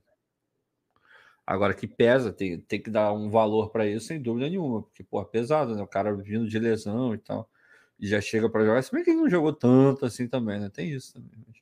Enfim, tomara que esteja melhorando, né? Esteja crescendo agora. Verdade. A gente precisa de todo mundo. Queria chamar atenção aqui para a mensagem do Vitor Coelho, destacar aqui o Lianco, nosso zagueiro da base. Verdade. Que foi para o São Paulo, curtiu nossa vitória. Será que está cavando uma vaguinha? Vocês ah, deve estar. Tá. Deve estar. Tá. Deve estar. Tá. Quando Deve. o jogador faz assim, eu acho meio suspeito. Não, é. E ele, e ele jogou também lá, né? É, ele jogou no. E o Leão tá onde mesmo, Ricardo? Tá na Liga Inglesa, né? Ele tá no. Eu acho que é no Southampton que ele tá. É. Será que ele estaria cavando um retorno ao Brasil? Ah, é capaz, irmão. É capaz. Bom, mas aí, pô, vai. vai... Irmão. Cara, eu acho muito aleatório isso, sei lá. Aleatório por quê, pô? Não, não, consigo, não consigo cavar. É, que ele... O cara jogou na base do Botafogo, jogou no São Paulo, tava vendo o jogo e preferiu torcer pro Botafogo, que tem mais dinheiro que São Paulo, e tá contratando. É, isso aí faz sentido. Porra. Tá, mas Irmão, só porque ele curtiu uma publicação quer dizer que ele tá cavando para vir pro Botafogo? Não, ah, não tô dizendo cara. que ele tá cavando, mas de repente ele tá interessado em voltar pro futebol brasileiro. É, é, o, é o famoso vai que, né? Vai que, é. Vai que. Vai que alguém vê. E viu, eu curti, por exemplo. E o, Bota, e o Botafogo, ele tá querendo um zagueiro para essa segunda janela. É. Tem que ter, né? Precisa, tá né? querendo um zagueiro. Tem que ter. Né? Tá ah, ele, eu, eu não lembro dele jogando. Você, você hipócrita aqui, falar que eu super vi. Anderson Cleiton, eu falei do Hugo aqui. Eu falei do Hugo sim. Ninguém falou do Hugo. A gente tá falando do Hugo sim, cara. O não, já já a gente vai tá falar dos alas. aí tá falando bobagem aí, rapaz. Já já a gente vai falar dos alas. Já já a gente vai falar dos alas. A gente já falou aqui do tri de zaga, obviamente com grande destaque para o Carly. O Gatito fez a defesa quando foi exigido. Né? A única vez que ele teve que fazer a defesa, ele estava lá para fazer a defesa, foi no primeiro tempo. Fez uma boa defesa, inclusive. Né? O São Paulo chegou ali pelo lado direito da nossa defesa e ele consegue fazer a intervenção jogando para. É, duas jogadas que o, que o, São Paulo chegou daquele jeito, né? Numa ele conseguiu, conseguiu concluir, que foi essa no primeiro tempo, e acho que no segundo tempo também teve uma. Que foi justamente essa questão do balanço da nossa defesa não, não foi muito bem feito, porque quando você joga com três zagueiros, o Saraiva ele não pode estar tão fechado como ele estava nesses dois lances. E, e justamente o fato do Saraiva ter fechado muito deixou esse, esse ponto, o lateral esquerdo, chegar completamente sozinho. Foi nessa jogada e teve mais uma jogada no segundo tempo também, que acho que não foi concluída para gol. Mas foram duas jogadas ali que deu uma. Um, dava para dar um puxão de orelha no, no Sarabia realmente nessa, nessa jogada ali. Sabe o que é curioso? Eu tava vendo a live do São Paulo, eu sempre vejo live do adversário depois, né? Para ver como é que os caras estão lidando com, com a derrota. Porque o, o comum é perdeu para o Botafogo, os caras ficam sacaneando, ficam menosprezando, então eu sempre dou uma olhada para poder dar o print, marcar, porque é sempre bom guardar, né? Sou rancoroso mesmo. Aí. peraí, peraí, peraí. É, peraí, peraí. O, peraí. É o bode, o bode, o bode. Esse, é, esse momento, esse momento aqui, o bode guardou, sou rancoroso mesmo. Mas enfim, eu tava vendo a live dos caras e o, sabe o que é curioso? Sabe o que eles falaram do São Paulo? Eu tava vendo a live do Tirone e do, do Arnaldo, aquele, os dois malas lá da, que era da, da ESPN. Ele, eles falando, estavam cobrando que o time do São Paulo não compete. Coisa que a gente estava cobrando uma rodada atrás que a gente não compete, eles estão reclamando que o São Paulo não compete fora de casa. É uma tristeza. Estavam falando que tem jogador que não serve para jogar em jogo fora de casa é, tava falando do, do Nestor, que o cara ele é muito mole, não, enfim, não, não, resolve. E os caras estão no, no G5, no G4. Isso é para vocês terem uma ideia do nível desse campeonato. Tá todo mundo brigando por tudo, cara. Por tudo. Não, e por falar nisso, vale até a gente mostrar aqui como é que ficou a tabela do Campeonato Brasileiro. O Botafogo continua mais embaixo, mas a quantidade de times empatados com a mesma pontuação é bizarra. É muito cara. grande, é. É, muito é bizarro. Grande. Tirando o Palmeiras, que de fato está numa pegada diferente em termos de desempenho, você tem ali o Corinthians e o Internacional que não estão jogando fino da bola, mas vem pontuando. Tanto Sim. é que estão bem no campeonato. Mas tirando esses, esses times, irmão, é uma briga de foice, cara. É. Uma briga de foice. Ó, Palmeiras lidera com 25 pontos. Palmeiras, pô, meu irmão, o Palmeiras ele é o time. Se você pensa assim, o equilíbrio de um time, o Palmeiras nesse sentido é sinistro. Ele tem 23 gols marcados e 7 gols sofridos. Não, o Palmeiras ele, ele tá nadando de braçada no Brasil e eu só não vou falar que na América do Sul, porque o grupo deles da Libertadores foi muito mamão com açúcar. Mas no Brasil, difícil imaginar alguém para bater de frente assim, forte. É difícil, é difícil, é difícil. Isso.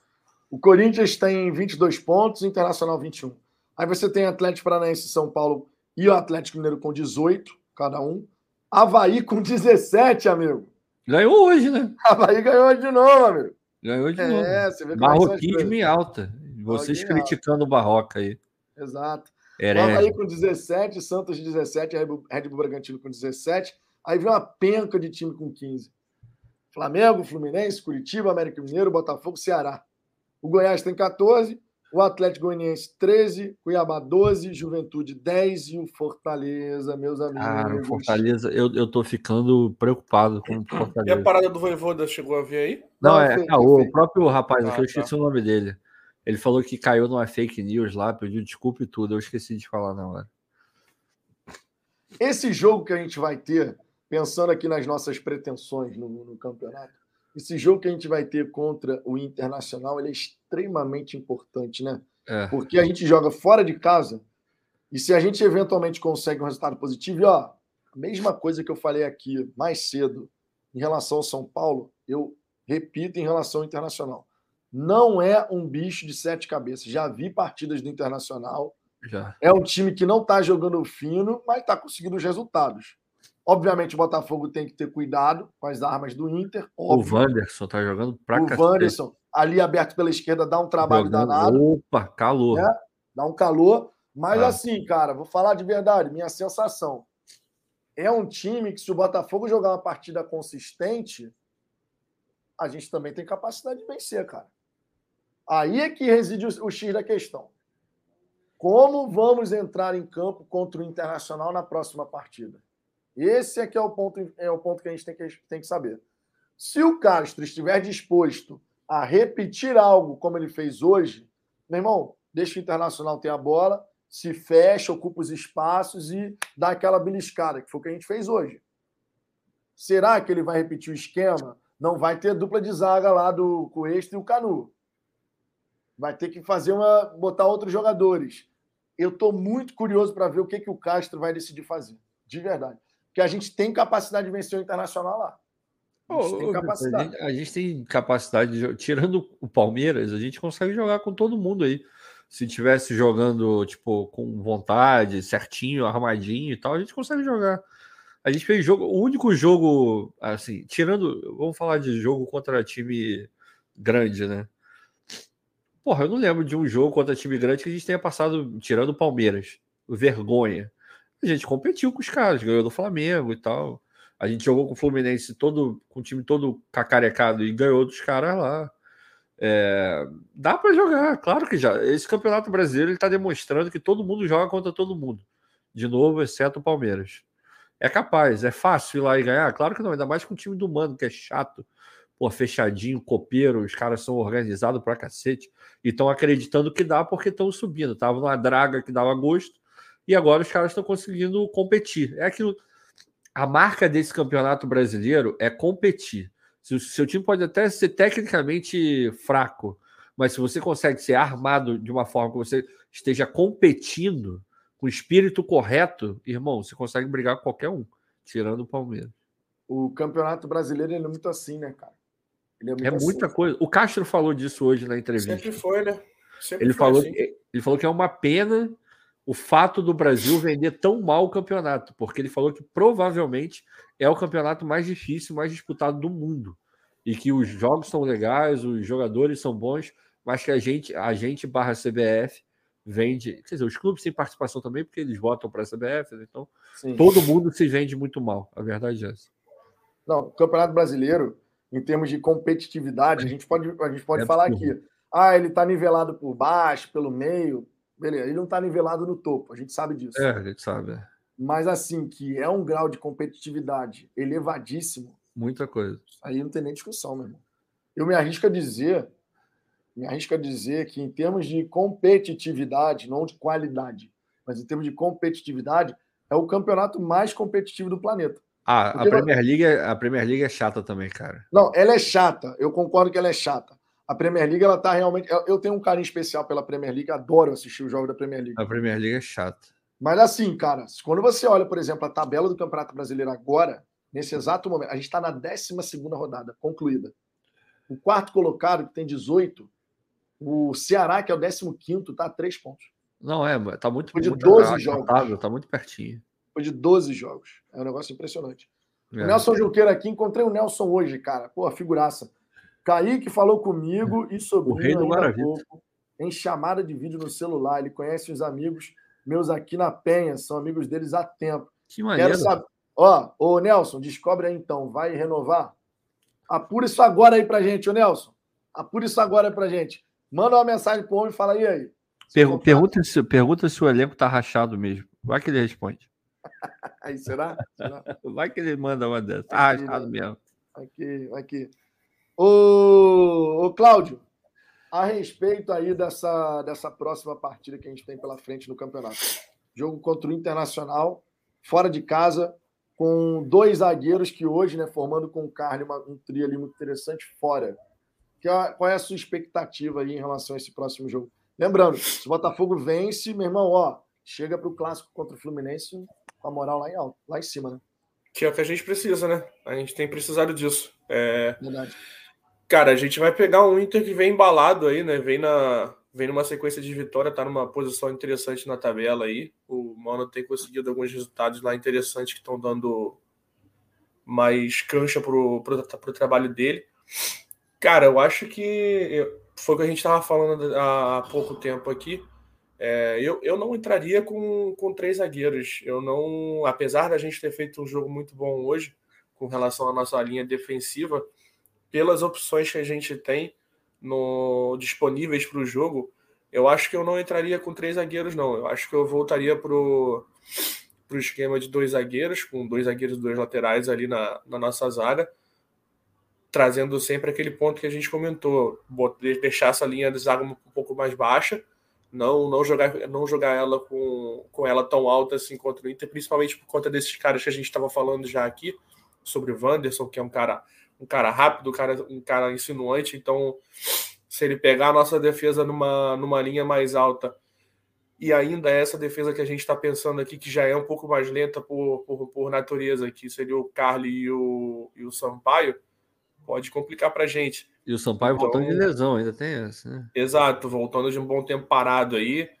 Então eu acho que eu, eu jogaria, eu jogaria com dois zagueiros só, mas manteria a linha de zaga um pouco mais baixa fazia fazia um de repente de repente o, o mesmo esquema que a gente jogou contra o, contra o Havaí que a gente fez no primeiro tempo que foi um primeiro tempo interessante com, com a linha de zaga um pouco mais baixa e o, o Chay fazendo o terceiro homem de meio de campo ali para dar um dar um poderio ofensivo mais mais forte para a gente para quando a gente tiver a bola né? Porque partindo do princípio que, que, o, que, o, que o Castro que o Castro mostrou hoje de jogar um pouco menos um pouco menos com a bola, de repente ele pode ir para o jogo do Inter nessa mesma tocada.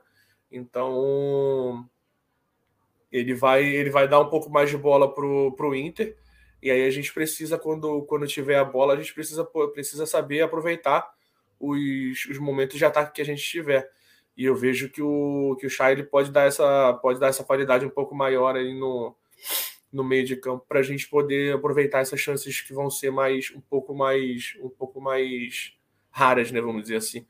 Porque acredito que ele vai ele vai seguir nessa linha de, de jogar com a linha um pouco mais baixa, dar um pouco mais de bola para os outros caras, porque a gente teve um certo resultado nesse jogo hoje.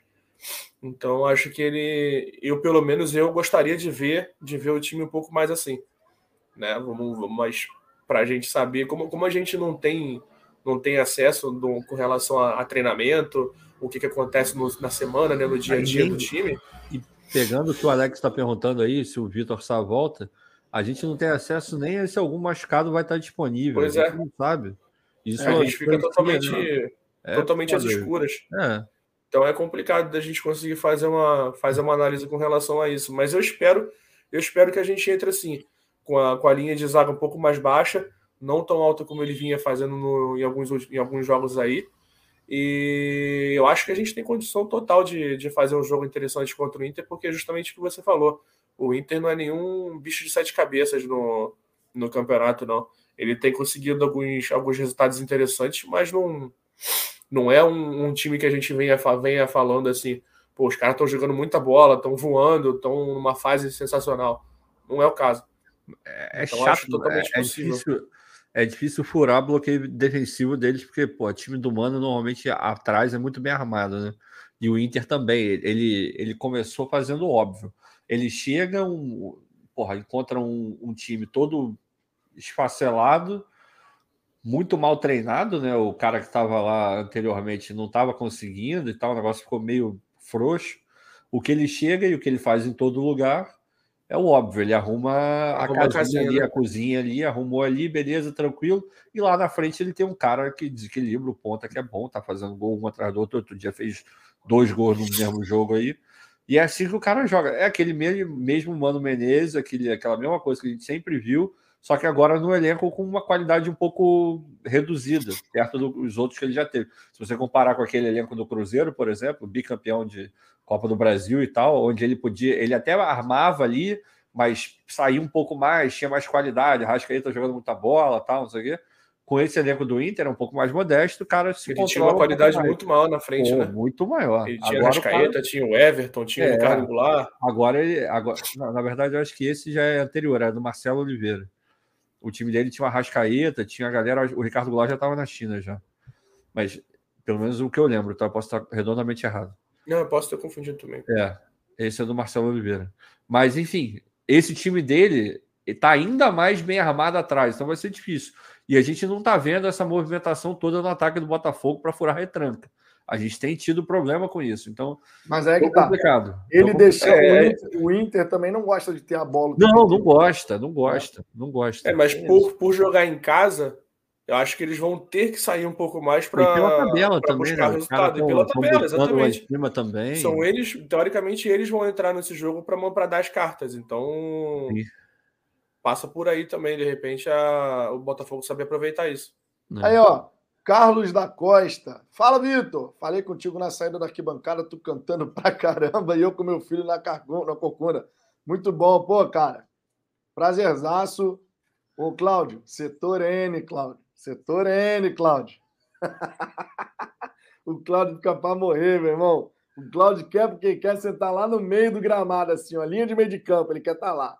Aí a gente senta no setor N e fica revoltado, amigo. fica revoltado. Deu sorte, hein, Cláudio? Eu Só te entendo, isso. eu te entendo, Cláudio, eu te entendo. Só digo isso. Eu gosto de sentar mais pro lado assim, ó, pro lado direito. Eu não gosto de sentar exatamente no centro, não. Do, é, você gosta de sentar ali porque fica mais perto do bar. Caralho, e você cara, tá reclamando muito. Ele ficou ah, nessa de aí, chamar de cachaceiro hoje mesmo, hein? Ficou mesmo. Ficou mesmo, cara. Tá, tá só na cachaça. Achei que ia cair agora. Não, não, agora eu. Não, agora Só porque ele bebeu pra caramba, você tá falando que ele vai cair aí? Porra, o cara tá. tá bom, enfim. É, você, você, você também gostou, porque você fala, pô, refrigerante. Refrigerante vem de onde? Do bar, amigo. Refrigerante vem do bar, amigo. É, amigo. Não, é, não é mágica assim, não. Refrigerante, na mão. É do bar que vem também, O homem tá demais aí, ó. Setor N. Pô, setor N. Deu sorte, deu sorte. Minha gente, a gente está batendo aqui duas horas de resenha. Eu queria agradecer imensamente a presença de vocês. Eu espero que vocês tenham se divertido, se informado. A gente pôde falar um pouquinho sobre. Na verdade, peraí, não, não posso encerrar essa resenha sem a gente falar um pouquinho, um pouquinho a mais do Hugo. O Hugo entrou muito bem nesse time, né, Ricardo? A não dá para a gente encerrar essa resenha sem falar do homem. A gente já vinha falando do Hugo, não é de hoje. Não que ele estivesse entrando super bem, sendo decisivo, mas a gente olhava. Uma coisa que a gente criticava o Cacho lá atrás, e a gente criticava fortemente mesmo, quem está aqui e acompanha há mais tempo sabe do que eu estou falando, era a quantidade de improvisação que ele tinha em momentos onde ele não precisava ter. Muito jogador torto. Porra, a gente falava que o time tá torto. O cara, ah, ele vinha na coletiva e falava: não, o cara, pô, o que muda é a linha. A gente sabe que não é bem assim. Ainda mais o jogador brasileiro, que normalmente é assim, né? Jogador que joga no Brasil, formado, nunca saiu, nunca foi para Europa, o cara normalmente é assim. Taticamente é difícil você botar alguma coisa diferente na cabeça do cara. Eu não estou falando que são pessoas que não conseguem assimilar nada, mas a gente sabe que até culturalmente existe uma resistência para quando vem uma ideia nova, o cara fica ali meio, né? Pô, eu sempre joguei assim, vou, vou mudar agora para quê? Tem uma parada dessa. Então ele pega e conserta. A gente falava, ó, tem dois jogadores que estão pedindo passagem. A gente via o Gonçalves jogando nada, falava, ó, o Vinícius, quando entra, ele faz uma fumaça ali pelo menos. Tá entregando mais do que o Gonçalves, tem que entrar na direita. Você já resolve, joga o Vitor Sá para o outro lado, que é onde ele rende. Beleza, resolveu o problema. E na esquerda, pô, o Daniel começou muito bem, jogava muito bem. Todo mundo achou, beleza, lateral esquerda ele segura. Só que, assim como todo time, ladeira abaixo. Ladeira abaixo, o Hugo entrava. O Hugo entrava e segurava a onda, irmão. Segurava a onda. O que, que você faz? Para de improvisar. Coloca o lateral esquerdo na esquerda e, e tá bota o lateral jogador, né? direito. Né? Exatamente. Ele virou um craque, virou o Newton Santos agora? Claro que não, não virou o Newton Santos mas ele está fazendo feijão com arroz bem feito. E era isso que a gente precisava, pô. Ele está muito mais seguro. Absolutamente muito mais seguro. Acertou, pô. É isso aí. Tá muito mais seguro. E, meu irmão, é aquele jogador que tá ali e ele não, não aparece muito, mas faz o dele. Não aparece Quando você menos vê, ele tá correndo e roubando a bola da Podir. É isso que ele tá fazendo. Correndo. É, é isso aí. Olha o terapia alvinegra aí. Beijo terapia alvinegra.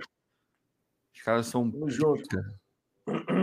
O... A gente, outro dia, a gente estava lá mais para o meio da arquibancada, a galera do terapia fica mais para o meio da arquibancada. Eu estava é. falando para o Cláudio assim: aqui é o setor do terapia alvinegra. O setor do Fala Fogão é o setor N, Cláudio. setor N, Cláudio. Aí, Cláudio. Próximo oh, jogo é o quê? Setor N. Setor N, Cláudio. Tá bom. Tá bom. Agora sim, minha gente, pô, não podia esquecer de falar do. do... A galera aqui falou para falar do Vitor Vinícius Lopes, enfim. O time do Botafogo, de foi modo bem. geral, hoje. Foi bem. Botafogo, de modo geral, hoje foi bem. O Patrick de Paula mandou bem também. Obviamente, o time, como todo, pode melhorar, mas o time esteve presente dentro de um sistema de jogo, foi consistente e a gente consegue o que é mais importante, que é três pontos na tabela, dá uma aliviada na pressão, porém, amigo, o Campeonato Brasileiro não deixa você relaxar. Temos jogo domingo, 18 horas contra o Internacional, fora de casa. Depois, na sequência, o clássico contra o Fluminense no estádio Newton Santos. Campeonato Brasileiro é assim. A gente Aí. vai ter que dar um jogo atrás do outro e ir na luta. Como, como, como, assim como o relógio quebrado, que acerta a hora duas vezes por dia, o Luizinho acertou uma hoje. Ele botou o Erisson destoou o Erisson destoou. Aí, ó, olha assim pro Luizinho. Olha assim pro Luizinho aí, cara. Olha eu, assim falei, eu falei que eu não ia responder naquela hora, mas a live inteira eu, eu dei uma porradinha. Sabe aquele zagueiro que dá aquela porradinha no atacante para sentir que tá ali? É, aqui é assim, irmão. Aqui, na suavidade, mas, porra, mostrando que tá ali. E ele vai entender. Me zoou, tô zoando de volta. Assim que funciona. Ah, normal. normal, tá normal. Não, tem, ó, não tem como reclamar, irmão. Eu tô sendo até educado. Tô sendo educado. Tá normal, tá normal. É, vale, é, mas ele tá rindo aí. Mas, mas, o que eu esqueci. Ah, o Erisson. O Erisson passou despercebido mesmo. E já, já tem algumas rodadas que ele tá. É, eu tô achando, eu bola, tô achando que ele não tá jogando patinando. 100%. É, eu também acho que ele voltou, mas se bem que agora ele tem o Matheus, tá mas tem uma outra característica, né? Mas ele é. voltou sem voltar, sabe? Não era para ter voltado ainda, a impressão que dá. Também acho. Também acho. Tá, tá, tá, tá, não tá 100%, porque como ele é um jogador que tem até uma certa habilidade, mas ele depende muito do físico. E quando o físico não tá 100%, aí cai. Não é setor M, não. Ele é precisa, setor M. ele precisa levantar a cabeça, né, cara? Ele precisa, Precisa, levantar mais a precisa. cabeça. Pô, Precisa. tem, tem lance, tem lance que o Erisson Porra. faz assim, né? É? Abaixa a é. cabeça que não, não, não tem jeito. É difícil. Tem um tricolor aqui falando que o São Paulo foi roubado, pênalti no Caleri. Que lance é esse de pênalti? Não, teve, teve um lance que o Saravia ele dá um empurrão do, no Caleri, a bola tava rolando, foi fora, fora, da, fora do lance da, da bola ali. E ele dá um empurrão assim dentro da área. Rolou um empurrão. Fato que rolou. Na transmissão que eu tava vendo, hoje eu, como eu tava no trabalho, a internet lá tava, eu não fico usando o Wi-Fi do meu trabalho, eu uso dados móveis e, é meio zoado lá. E eu falei, pô, não vou conseguir ver pela, pela Globo, porque, porra, é mais difícil, né? Sinal internacional é foda. Aí eu comecei a ver pelo Fanatiz, que é o que eu uso aqui nos Estados Unidos para ver. É legal, tá? Não é pirata, não é nada, não. Eu pago lá 7 dólares por mês para poder ver. E tem até a série B, inclusive. Muito bom. Para quem mora aqui nos Estados Unidos e não sabe, pode assinar o Fanatiz. Aí eu tava vendo, na transmissão, tanto o locutor quanto o comentarista, os caras viram, cravaram. Isso é pênalti. Tem que marcar o pênalti. Aí acabou que revisaram no VAR e não deram porcaria nenhuma. Mas que teve um empurrão nítido. Eles estavam meio que trocando ali uns empurrões e tal, só que o Saravia com a bola rolando, imprudente pra cacete, ele é esquentado pra cacete. Total, né? É, ele deu um empurrão que, se o juiz quisesse, poderia ter inventado alguma coisa ali. É, o É, mas- Alex tá falando, empurrou ele antes. Então, foi o que eu falei. Eles estavam trocando ali uns empurrões, só que o, porra, uma coisa é você ficar dando uma empurradinha, uma porradinha de leve, isso aí é do futebol, o juiz faz vista grossa e não vê. Mas ele deu, eh, meu irmão, ele, ele deu um empurrão, ele jogou o Foi no segundo tempo, isso? Foi no, acho que foi no primeiro. Eu não Foi lembro no desse primeiro. lance. Foi no Eu primeiro vi. tempo. Não, Foi no primeiro não- tempo. Não fazia ideia disso. desse lance. É, mas eu não marcaria não, tá? Eu não marcaria não. Mas que teve um empurrão com a bola rolando, teve, dentro da área. Foi imprudente. É, o, o Sarabia ele tem que se controlar nessas paradas, meu irmão, porque numa dessa, tu complica um jogo que, né? Porra. Numa dessa, Já tá ruim. um. Jogar com menos um, pior ainda, porra. Numa dessa, tu complica o jogo. A galera falando, ah, mas o Caleri tinha dado antes. Gente, o Caleri tinha Não dado justifica antes, muito, não justifica o Saravia chegar e devolver. Não, Porque claro que não. dessa, marca um pênalti aí de bobeira contra a gente. pô. Não, e Pois outra, é. né? E outra, vamos lá, quer ser malandro, beleza, pô, dá fora As área, ações são pelo menos, né? separadas, né? Pois é. Pelo amor As de ações Deus, são pô. separadas. Não é porque No o cara mínimo fora, fez né? que ele vai fazer É, no mínimo, já vai fazer Vai a né? no cara, É, no mínimo fora. Porra, fora Porra, da área, porque senão era expulsão e pênalti ainda. Porra, duas cagadas. fora, fora da área, gente. Porra, pelo menos, o- já que vai fazer a merda. O, Sarabia, ele não pode simplesmente chegar dentro da grande área, tomar uma atitude que possa, de repente, gerar uma consequência. E fica Entendeu? bizarro, porque tem uma, uma câmera de trás, devia ser aquela da grua, que pega nitidamente. Mas, mas é um empurrão, mas daqueles empurrões maneiros mesmo. Foi, foi, deu mole, deu mole, mas enfim. Tomou uma e revidou. Só que fez merda. Tanto um quanto o outro fizeram merda. Acontece. Tomara, tomara né, que, inclusive, certas, certas situações que não, que não ge- geraram alguma coisa no jogo, mas que podem ser retrabalhadas mostradas, tomara que essa seja uma situação. Porque eu concordo plenamente. Já que tu vai dar uma, dar uma chegada no cara, não é, nem, nem era para fazer, mas beleza, fez. Mas que faça fora da área. Num, num jogo difícil que você de repente gera um pênalti de bobeira, complicado, né? Pô, não dá. Deu mole, deu mole. Garoteou. O Luan Santana perguntando onde é que o Zambuja mora nos Estados Unidos. Porra, Luan Santana, que honra, É, mano. Meteoro da meu, Paixão, sou fã desde da aquela Paixão. época. Meteoro da- É, pô, eu moro em Houston, cara, no Texas.